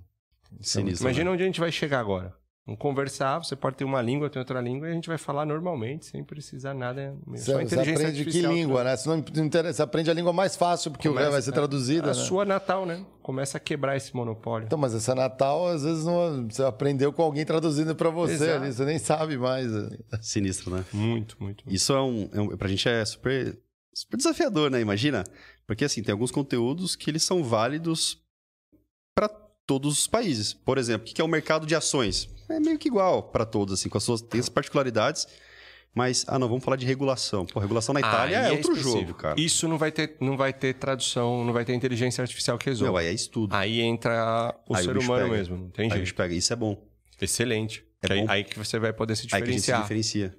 Ah, mas é difícil de fazer? Isso é o, é incrível. O regionalismo volta a ser importante. Isso é muito é. interessante. E aqui no Brasil, Daqui a gente vai, vai liberar logo mais, assim, né? Uma coisa é ingressar no mercado financeiro.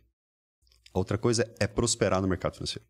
Como tem tantas vagas abertas em assessoria de investimentos, ingressar é muito fácil.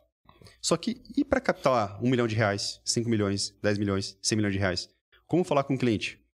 Como se vestir com o cliente? Aí vem as habilidades que não são as habilidades técnicas, é, né? As que habilidades a gente, que, a gente, que a gente entrega. People's então, skills que vão ajudar você. É, daqui entre quatro e seis semanas a gente coloca esse programa no ar. É um programa no qual nós ensinamos para os alunos como se investir para uma entrevista, como falar com um médico, como falar com um advogado, como quebrar objeções, como vender um, os produtos é, específicos, como utilizar o WhatsApp da forma adequada para se comunicar com uma pessoa que você não conhece. No final, são vários pequenos detalhes que fazem a diferença. É. E como a Mas gente tá isso na... é 50% do profissional. Total. Que é o que a gente fala muito aqui na escola do trabalho. A gente não, é. a escola do trabalho não é uma plataforma que te ensina a ser um advogado, um médico, um engenheiro. Independente da sua profissão, tem uma série de competências que você precisa ter que ela é válida para qualquer uma. E se você não tiver isso, você só tem metade do que precisa. É. Você pode estudar todas as certificações. Se você não souber falar com as pessoas, ter comunicação, adaptabilidade, não vai para frente. Não adianta não nada. tem jeito. Não adianta nada. Eu diria que no mercado financeiro hoje, na parte comercial, 70% é soft skills. E hard skill, os outros Ah, 30. uns 30. Ah. E a tendência cada vez mais com inteligência artificial, com essas coisas, é diminuindo o hard skill e aumentar as soft skills. É, é isso aí. Interessante. É onde vai parar, né? Eu tô é, empolgado ao mesmo tempo. É, os próximos cinco anos são Sim. assustadores. Acelera- O tamanho da mudança que vai ter, pelo que eu estou estudando, é gigantesco. Só que uma coisa é ter medo da tecnologia, outra coisa é como eu posso usar a tecnologia a meu favor.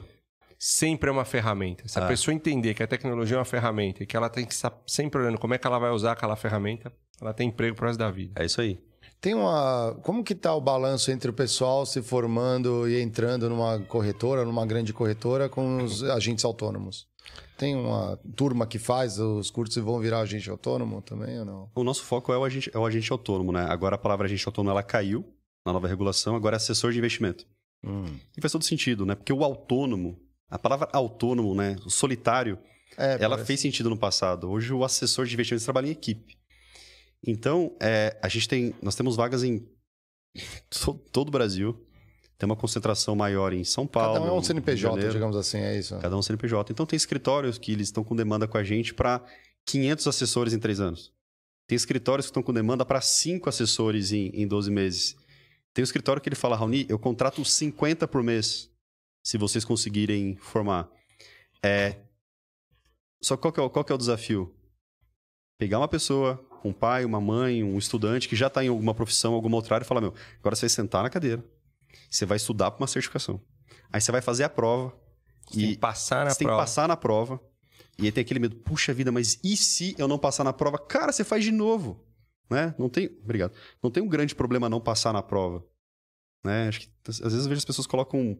Ah, mas o que, que vão pensar de mim? Cara, dane-se o que vão pensar de você, meu. Vai lá e faz a porra da prova. É, Tira o ego, ali. né? Tira o ego da É, frente. mete a cara, A gente né, não chega às pô. coisas por causa do ego. É que é cara a prova, tem prova que. é 400 reais, cara. 400 e poucos reais. É caro. Óbvio que é dinheiro, mas Mas é um investimento, pô. Mas Pois às é. vezes sabendo que é 400, se prepare, né?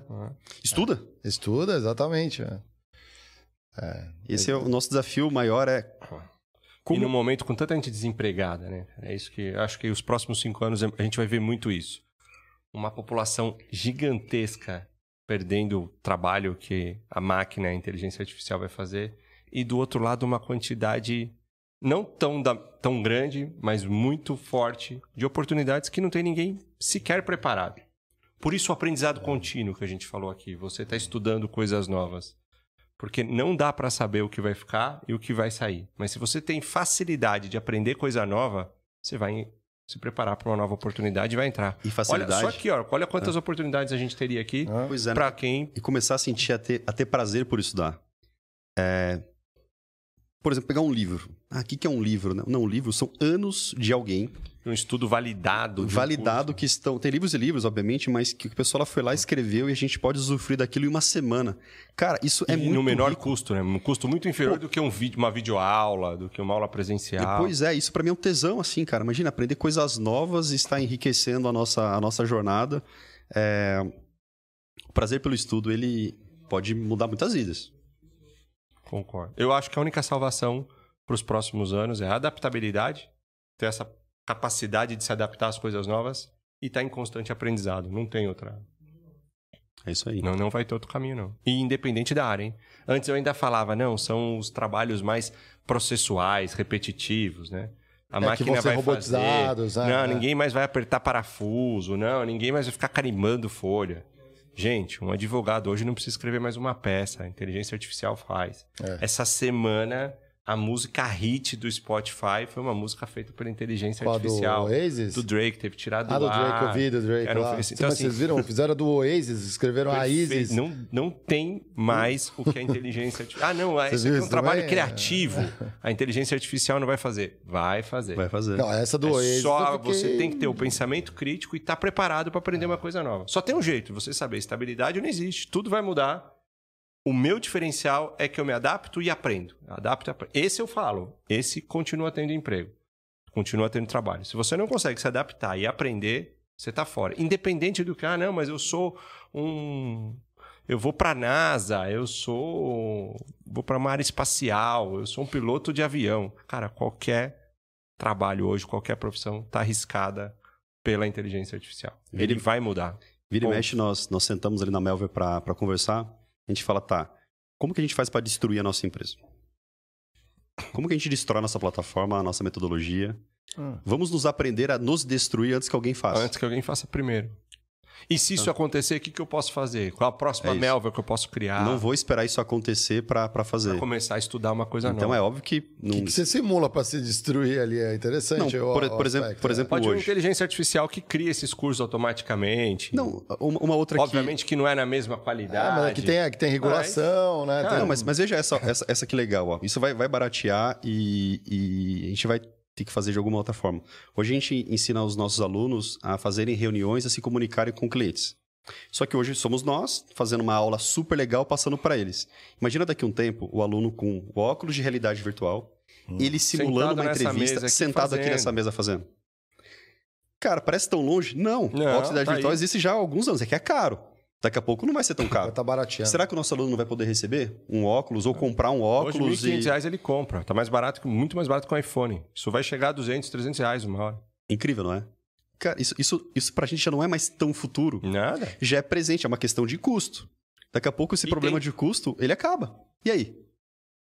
E depois? e se você não né? começar a pensar nisso agora, quando isso estiver barato, alguém já pensou e já fez. E você tá fora. Perfeito. Aliás, a gente conhece alguém que pode te ajudar nesse negócio de óculos de realidade virtual. Ah, a gente é? fala muito o Bruno Pato aqui, é o evangelizador. Já fez aqui é, já algumas. veio aqui algumas vezes. A gente já fez um podcast desse virtual e foi virtual. muito legal. Foi um, um episódio do Critique ali, vocês pegam, ali tava o Kenneth Correa e o convida, como co-host o Bruno Pato, que é um evangelizador, metaverso, né, o hein? maior evangelizador aqui no Brasil de VR. A gente fica aprender. conversando, cada um num canto aqui da casa para não atrapalhar o som no outro, no óculos ali.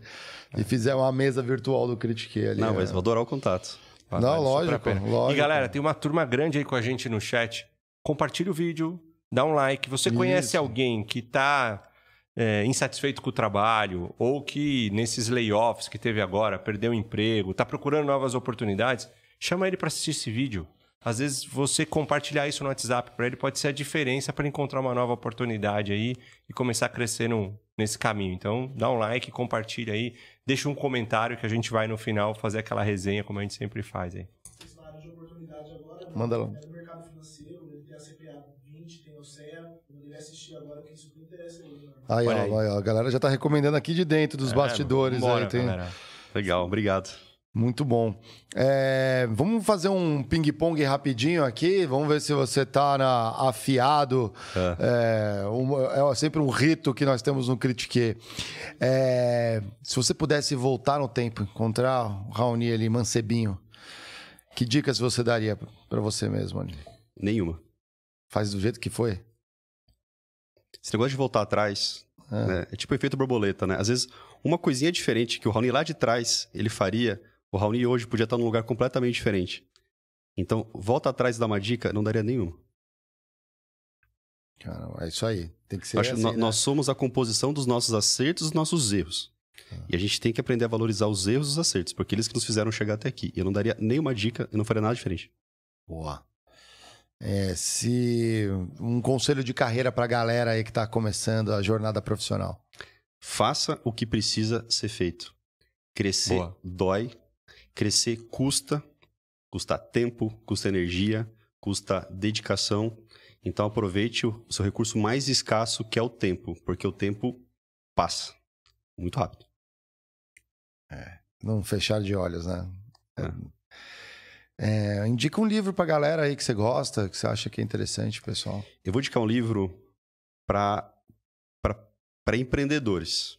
Legal. É um livro que eu conheci há uns dois anos. É um livro bem foda, assim, né? O livro é O Lado Difícil das Situações Difíceis. Esse livro ele mostra o empreendedorismo do jeito que ele é. E ele tem muitas coisas incríveis, mas ele exige muito e, e é uma baita de uma história. É um livro que em um final de semana dá para ler esse livro, porque ele é muito envolvente. Caramba, Então é uma leitura que eu recomendo muito. legal. Para quem é empreendedor, lê a cada dois anos. Pra dar uma chacoalhada ali. que vale. Oxigenar. É. É, tem livro que é assim mesmo. Esse é, É. bom. Assim é bom. É, a palavra do século. A palavra do século, É. atitude. Atitude. E para você, Raoni, o que é o trabalho? Legado. Legado. Posso explicar? Pode, por favor. Ah, contar uma história rapidinho. Claro. Alguns anos eu fui para alguns anos, né? Fiz uma visita em Porto Alegre. Uma visita comum para visitar os escritórios e tal. E um dos, dos assessores lá em Porto Alegre falou: Raoni, eu quero muito fazer um churrasco para você na minha casa. Pô, eu, vou, eu sou um carnívoro voraz, vou negar um churrasco de um gaúcho, feito por um gaúcho. né? Fui na casa dele e ele, no meio do churrasco, ele falou: Ó, eu queria te falar um negócio. Né? Aí ele chamou a mulher dele, chamou os dois filhos. Ele falou: queria agradecer pelo trabalho que você faz comigo porque muito graças a- ao atendimento que você me dá, hoje eu tenho esse apartamento, eu tenho uma moto na garagem, que era o meu sonho, ter uma Harley Davidson. A minha esposa, ela pôde parar de trabalhar temporariamente para fazer um curso que ela queria, e os meus dois filhos estudam nas melhores, na melhor escola de Porto Alegre. E eu queria te agradecer. Até então, eu não, eu não, eu não tinha muito essa noção de que uma... O impacto.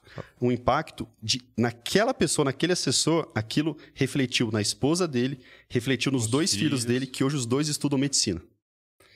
E o que, que a gente vê muito na Melver? Né? Se nós, de fato, empoderarmos os nossos alunos a encontrarem a sua melhor versão, que é o nosso propósito, a gente pode criar um efeito em cascata em várias árvores genealógicas. Então, a gente tem um papel de mudar famílias e mudar gerações. Então, quando eu falo trabalho é legado, eu quero que meu filho, que tem quatro anos hoje, e minha filha, que hoje tem dois anos, que daqui a alguns anos, pessoas vão chegar até eles e falar: Puxa, queria te agradecer, porque o trabalho que teu pai e a sua mãe, a equipe da Melver fizeram, acabou mudando a nossa família como um todo. Por isso que legado é a palavra para mim. Nossa, bem legal. Bem legal. Tem a ver com propósito, tem a ver com não deixar essa vida, né, esse presente que a gente tem de viver no- em vão. Que A gente tem emblema, né, Lucão? Qual que é a palavra-chave? pro- A gente vai soltar pra galera, pra vocês resgatarem o emblema. Vocês já sabem, entra lá, nv99.com.br, de graça, né? Clica lá Nas em resgatar. próximas 24 horas. Nas próximas 24 horas. Depois disso, só no mercado secundário Pois, ó, de quem resgatou. din-din, galera. e aí troca por Sparks. Você vai jogar na tela, né, Lucão? Isso, a, a palavra-chave é renda variável. Palavra é renda, variável. Tudo junto?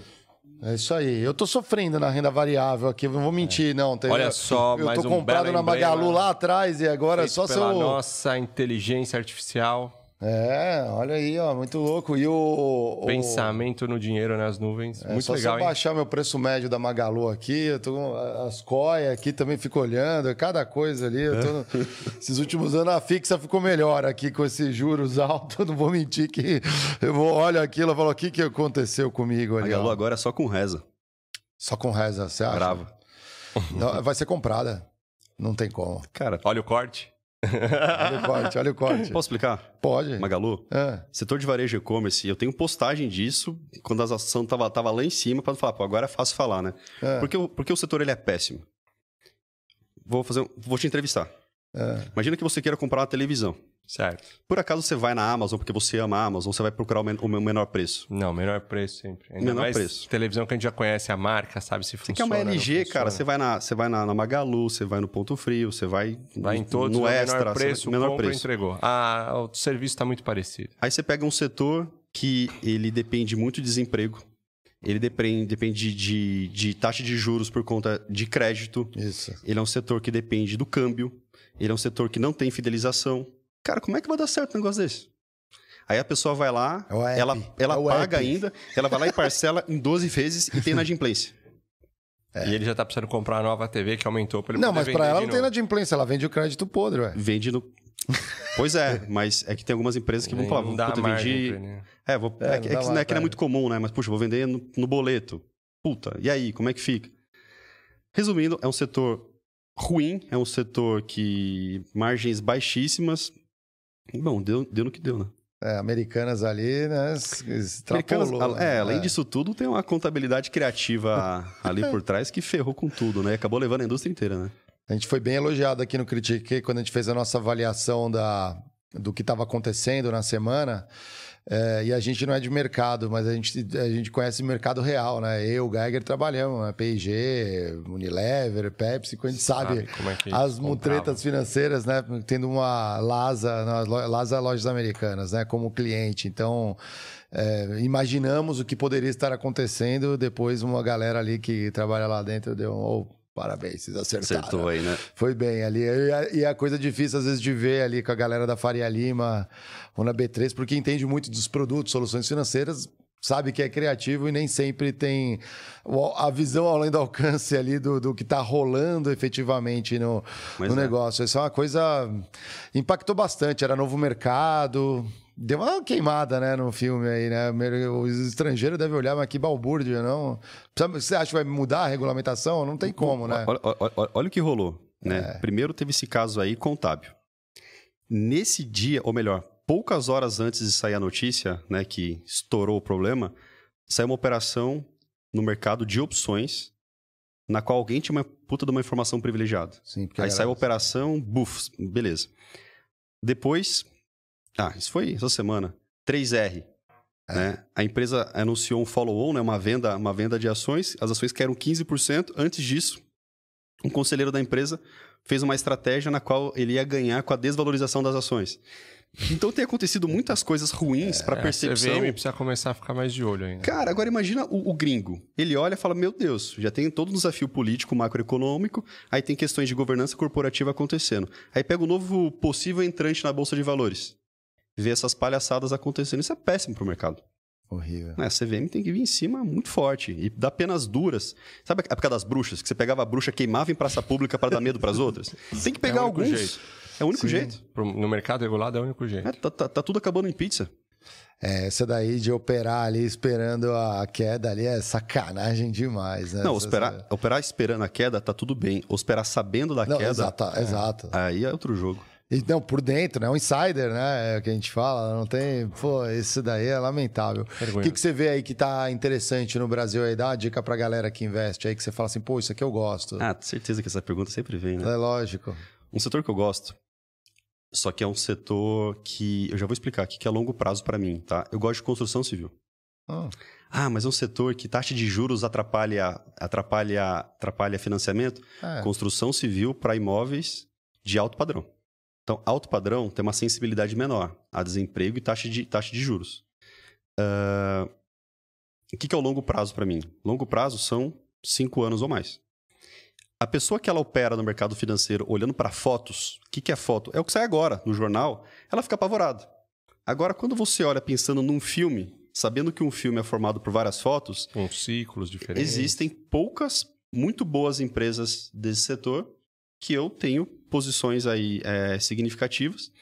Só que, sem querer entrar no tecniquez, Aham. tá? comprar uma ação e ficar ali esperando ela dar certo é como entrar num barco, ir para o alto mar, sem vela e sem motor, torcendo para que a maré, o vento, leve o barco para a direção certa. Outra coisa é você comprar uma ação, leia-se, entrar num barco com uma vela, um motor e direcionar ele para o lugar certo. É por isso que eu não opero na bolsa de valores sem opções. Para mim é uma grande maluquice. É entrar e ficar à deriva, torcendo para dar certo.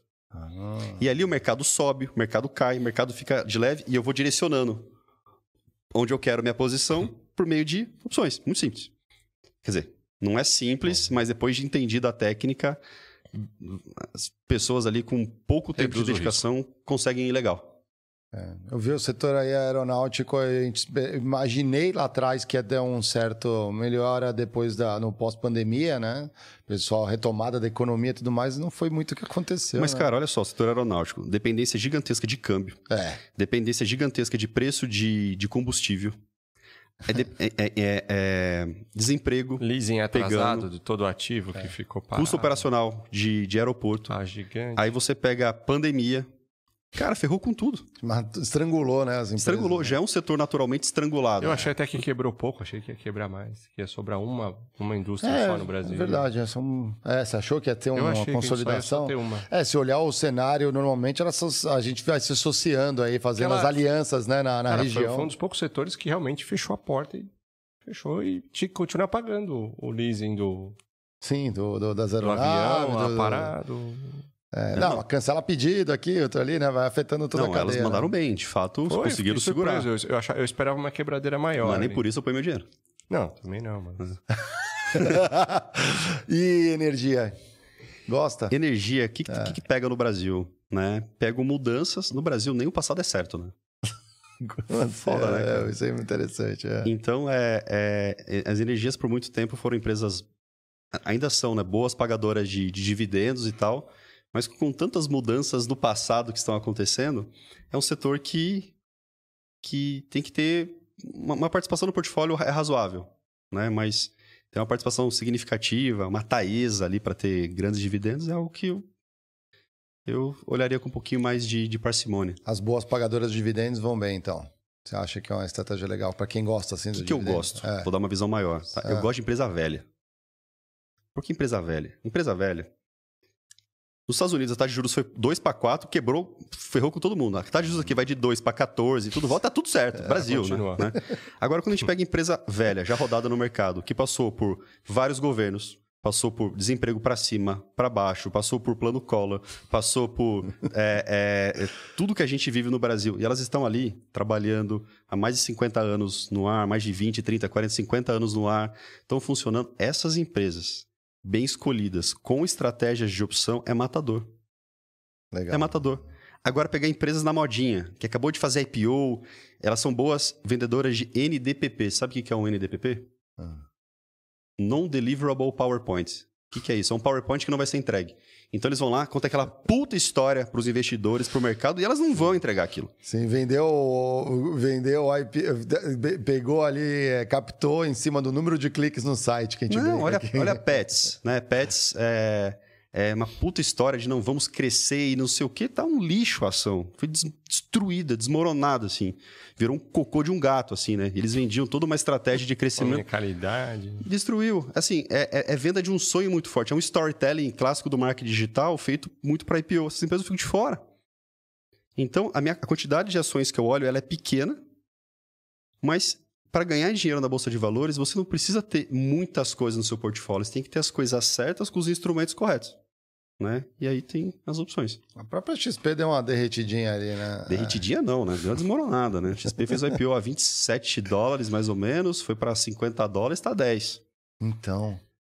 É. Que perdeu a, a, os acionistas estão intrigados, saiu o êxito de. Ah, ninguém gosta de, ninguém gosta de, de perder dinheiro que, que é dor de ir para a bolsa de valores? Né? Quando é. você vai para a bolsa, é, os investidores muitas vezes eles não conseguem ler o longo prazo. Eles pegam ali o curto prazo, que foi muito que o Guilherme soltou numa entrevista, acho que foi para o Brasil Journal essa, essa, essa semana. Muito imediatista, aquilo que você falou da foto o filme, né? É, a empresa está com os desafios, uma empresa lá cresceu muito, mudou, é. mudou muita coisa é, é, lá dentro, e mas é uma empresa que tem muita história boa para contar ainda, né? Então, é. imagino que aqueles que tiverem interesse em entrar agora na ação, acho que pode ser uma boa. Legal. E das, uh, virando o crachá aí da ex-empresa aqui, né? Se é que ainda você, pô, você entra pela porta da frente, mas você é muito antenado no mercado. Que outras corretoras te chamam a atenção? Que você tem visto aí de bons trabalhos? Ou às vezes instituições financeiras aí que estão fazendo um bom trabalho que você vê? O que está rolando agora? Um movimento é. diferente no mercado. Alguns escritórios de assessoria, eles cresceram muito.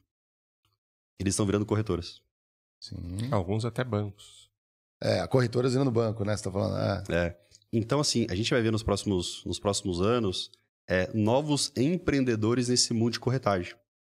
Por exemplo, trazendo alguns nomes. Hum. A Messen e a Faros, que se juntaram, estão virando corretora. corretora. A Monte Bravo, é, virando corretora. A, a, os dois maiores escritórios de renda variável da, da XP, que é a, a, Blue Star Private e a BR Advisor, se juntaram viraram a Nilco e estão virando corretora. Caramba. Então tem muitos bons empreendedores que estão agora virando o jogo de escritório de assessoria para virarem corretoras. Isso vai ser um movimento interessante.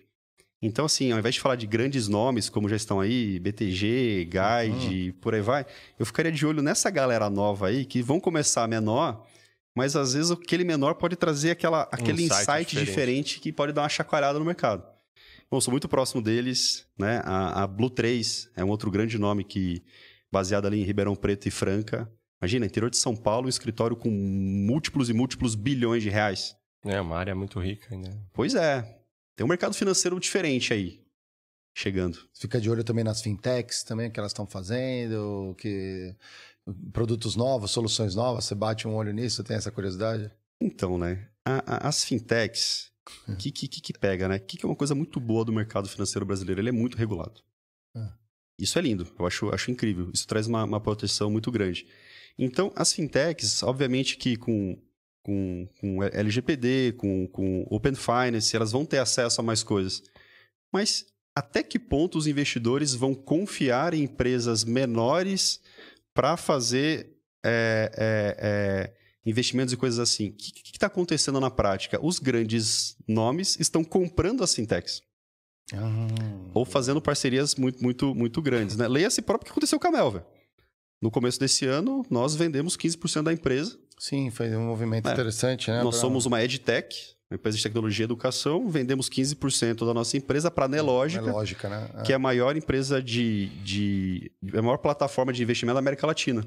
É normal que os maiores venham até os menores para irem juntando força. Então, ver aquele jovem pequeno, ultra rebelde, querendo fazer tudo muito sozinho. Tem que ser algo muito disruptivo para ele conseguir. É, a gente viu no Bank, né? Foi lá e. Uma puta história meio estranha, né? Acontecendo. Né? Estranho, acho que é até um eufemismo, né? É, pois é. é. Pois é. é. Tem que ficar de olho ali, né? A gente fica empolgado com tecnologia, tudo, mas tem que, tem que ficar de olho. É bom para quem já experimentou. Fica a dica aí, galera, dependendo dica, se tá numa... E aproveitem também, como o mercado tá quente, tá muito concorrido, ah. boas dores resolvidas, elas valem muito dinheiro. O que, que é a dor que a gente está resolvendo? Mão de obra. Resolver um problema de mão de obra no mercado é algo vale significativo. Só que existem várias outras dores no mercado financeiro, né? Quando me perguntam, Raoni, eu quero empreender, resolve uma dor. Resolve uma dor bem resolvida, de ponta a ponta. Alguém vai te pagar por isso. E se é uma dor muito latente, isso vai valer vai múltiplos, valer múltiplos milhões de reais. Bem interessante, hein? Tem mais, muito Barra? Bom. É isso aí. Deixa as mídias pra galera, por Quem favor, quer aqui, né? Conhecer a Melver, saber Exatamente. mais do Raoni, onde é que entra, onde acessa. Ah, legal. Bom, o nosso site é melver.com.br. Eu sou super ativo no meu Instagram. O Instagram é, é Rossetti Raoni. R-O-S-S-E-T-T-I Raoni. Raoni com Y. Uhum. É... E tem meu LinkedIn. Mas qualquer rede social ali, a gente já vai se conectando nas outras e vai montando uma, uma rede boa de bate-papo. Eu uso muito o LinkedIn, vou adicionar você no, no Instagram. A gente tem um rito aqui que Vamos é a ritual. nossa famosa bolinha de elástico. Aqui é como se você ajudasse a galera Olha a só. uma liga que vai dar o toque da renda variável aqui pro programa. De novas vai oportunidades todo mundo se dar bem. financeiro. Exatamente. Feliz em contribuir. E um presente aqui para você, o nosso hidromel, bebida oficial dos estúdios, o Felipe Midi. Olha só. Uh, é como um vinho de mel, né? O, o, o, é a nossa bebida dos vikings, o hidromel. É, esse é bom para tomar geladinho ali. Agora no feriado vai, você vai gostar. Vai bem, você que gosta bem, de um churrasco, acompanha, harmoniza bem com carne também. isso é legal. Legal, muito obrigado. Muito bom. Me gostei, Barra, que é. Isso aí deu vários insights pra gente também na escola do trabalho, né? Pô, muito bom. E você que está ouvindo, se você não tem interesse no mercado financeiro, é. mas você quer se desenvolver no mercado de trabalho, para falar dessas soft skills, dessas habilidades que a gente conversou aqui de como é que você consegue entrar no mercado, como é que você faz um LinkedIn, ó. Você pode se conectar com a gente, seu LinkedIn está em dia. Como é que você participa de uma reunião de emprego? Se você quer ser promovido, quer mudar de carreira, acessa lá escoladotrabalho.com, R$ 29,90 por mês, toda semana uma aula nova de um especialista que está sentado nessa mesa com a gente para te atualizar. Lembra que a gente falou aqui que você precisa de adaptabilidade e aprendizado contínuo? Não dá para ficar numa sala de aula o tempo inteiro. Algo online vai te ajudar, a gente está te esperando lá dentro. Uh, fala pra galera a aula dessa semana aí. Essa semana tá chegando amanhã no ar aula nova sobre vendas. A gente teve uma aula sobre finanças e essa semana está entrando uma aula sobre vendas. Você não trabalha na área comercial, você negocia todo dia. A gente vende com todo mundo. Você está em casa aí escolhendo com a sua mulher se você vai comer pizza ou não, você está brigando com seu pai, você está sempre negociando, vendendo. Amanhã está no ar uma baita aula sobre vendas. Acabei de customizá-la e a gente está disparando para todo mundo que é aluno o acesso. E para quem não é aluno ainda, é só entrar lá escola do trabalho.com, assinar e aproveitar. Você também tem acesso a todas as outras aulas que já estão lá no ar. A gente já tem mais de 27 aulas, é. fora as três trilhas. Galera comentando, curtindo. Tô vendo um crescimento bem legal. Estamos fazendo uma comunidade aí. Essa semana a gente passou, semana passada a gente passou dos mil, dos mil alunos. Olha só. Então a gente começa a ter uma comunidade forte junto aí. Faz seu teste do perfil comportamental segue a gente lá. Boa. É, aliás, você falou uma coisa interessante, né? A galera acha assim: ah, hoje é uma aula de vendas, todo mundo é vendedor. Você vai ter que vender Todo seu peixe, tem que se negocia, todo vender, mundo todo mundo, exatamente. Em breve eu tô lá preparando uma de negociação que a galera tem pedido aí, que tá precisando, eu vou ajudar vocês. Bora lá. O Borga, nosso produtor, está aqui presente, ele vai falar a nossa agenda. Eu vou passando aqui para vocês da próxima semana que tá imperdível. Segunda-feira eu já sei, temos o Critique News. Hum. Quem. O Vicente Carvalho, Razões para Acreditar, vai estar na mesa comentando as notícias conosco também. Aliás, foi um episódio que a gente fez na primeira temporada do Critique. Vale a pena assistir também. Razões para Acreditar tem um perfil enorme nas redes sociais, ali mostrando sempre histórias ali de superação.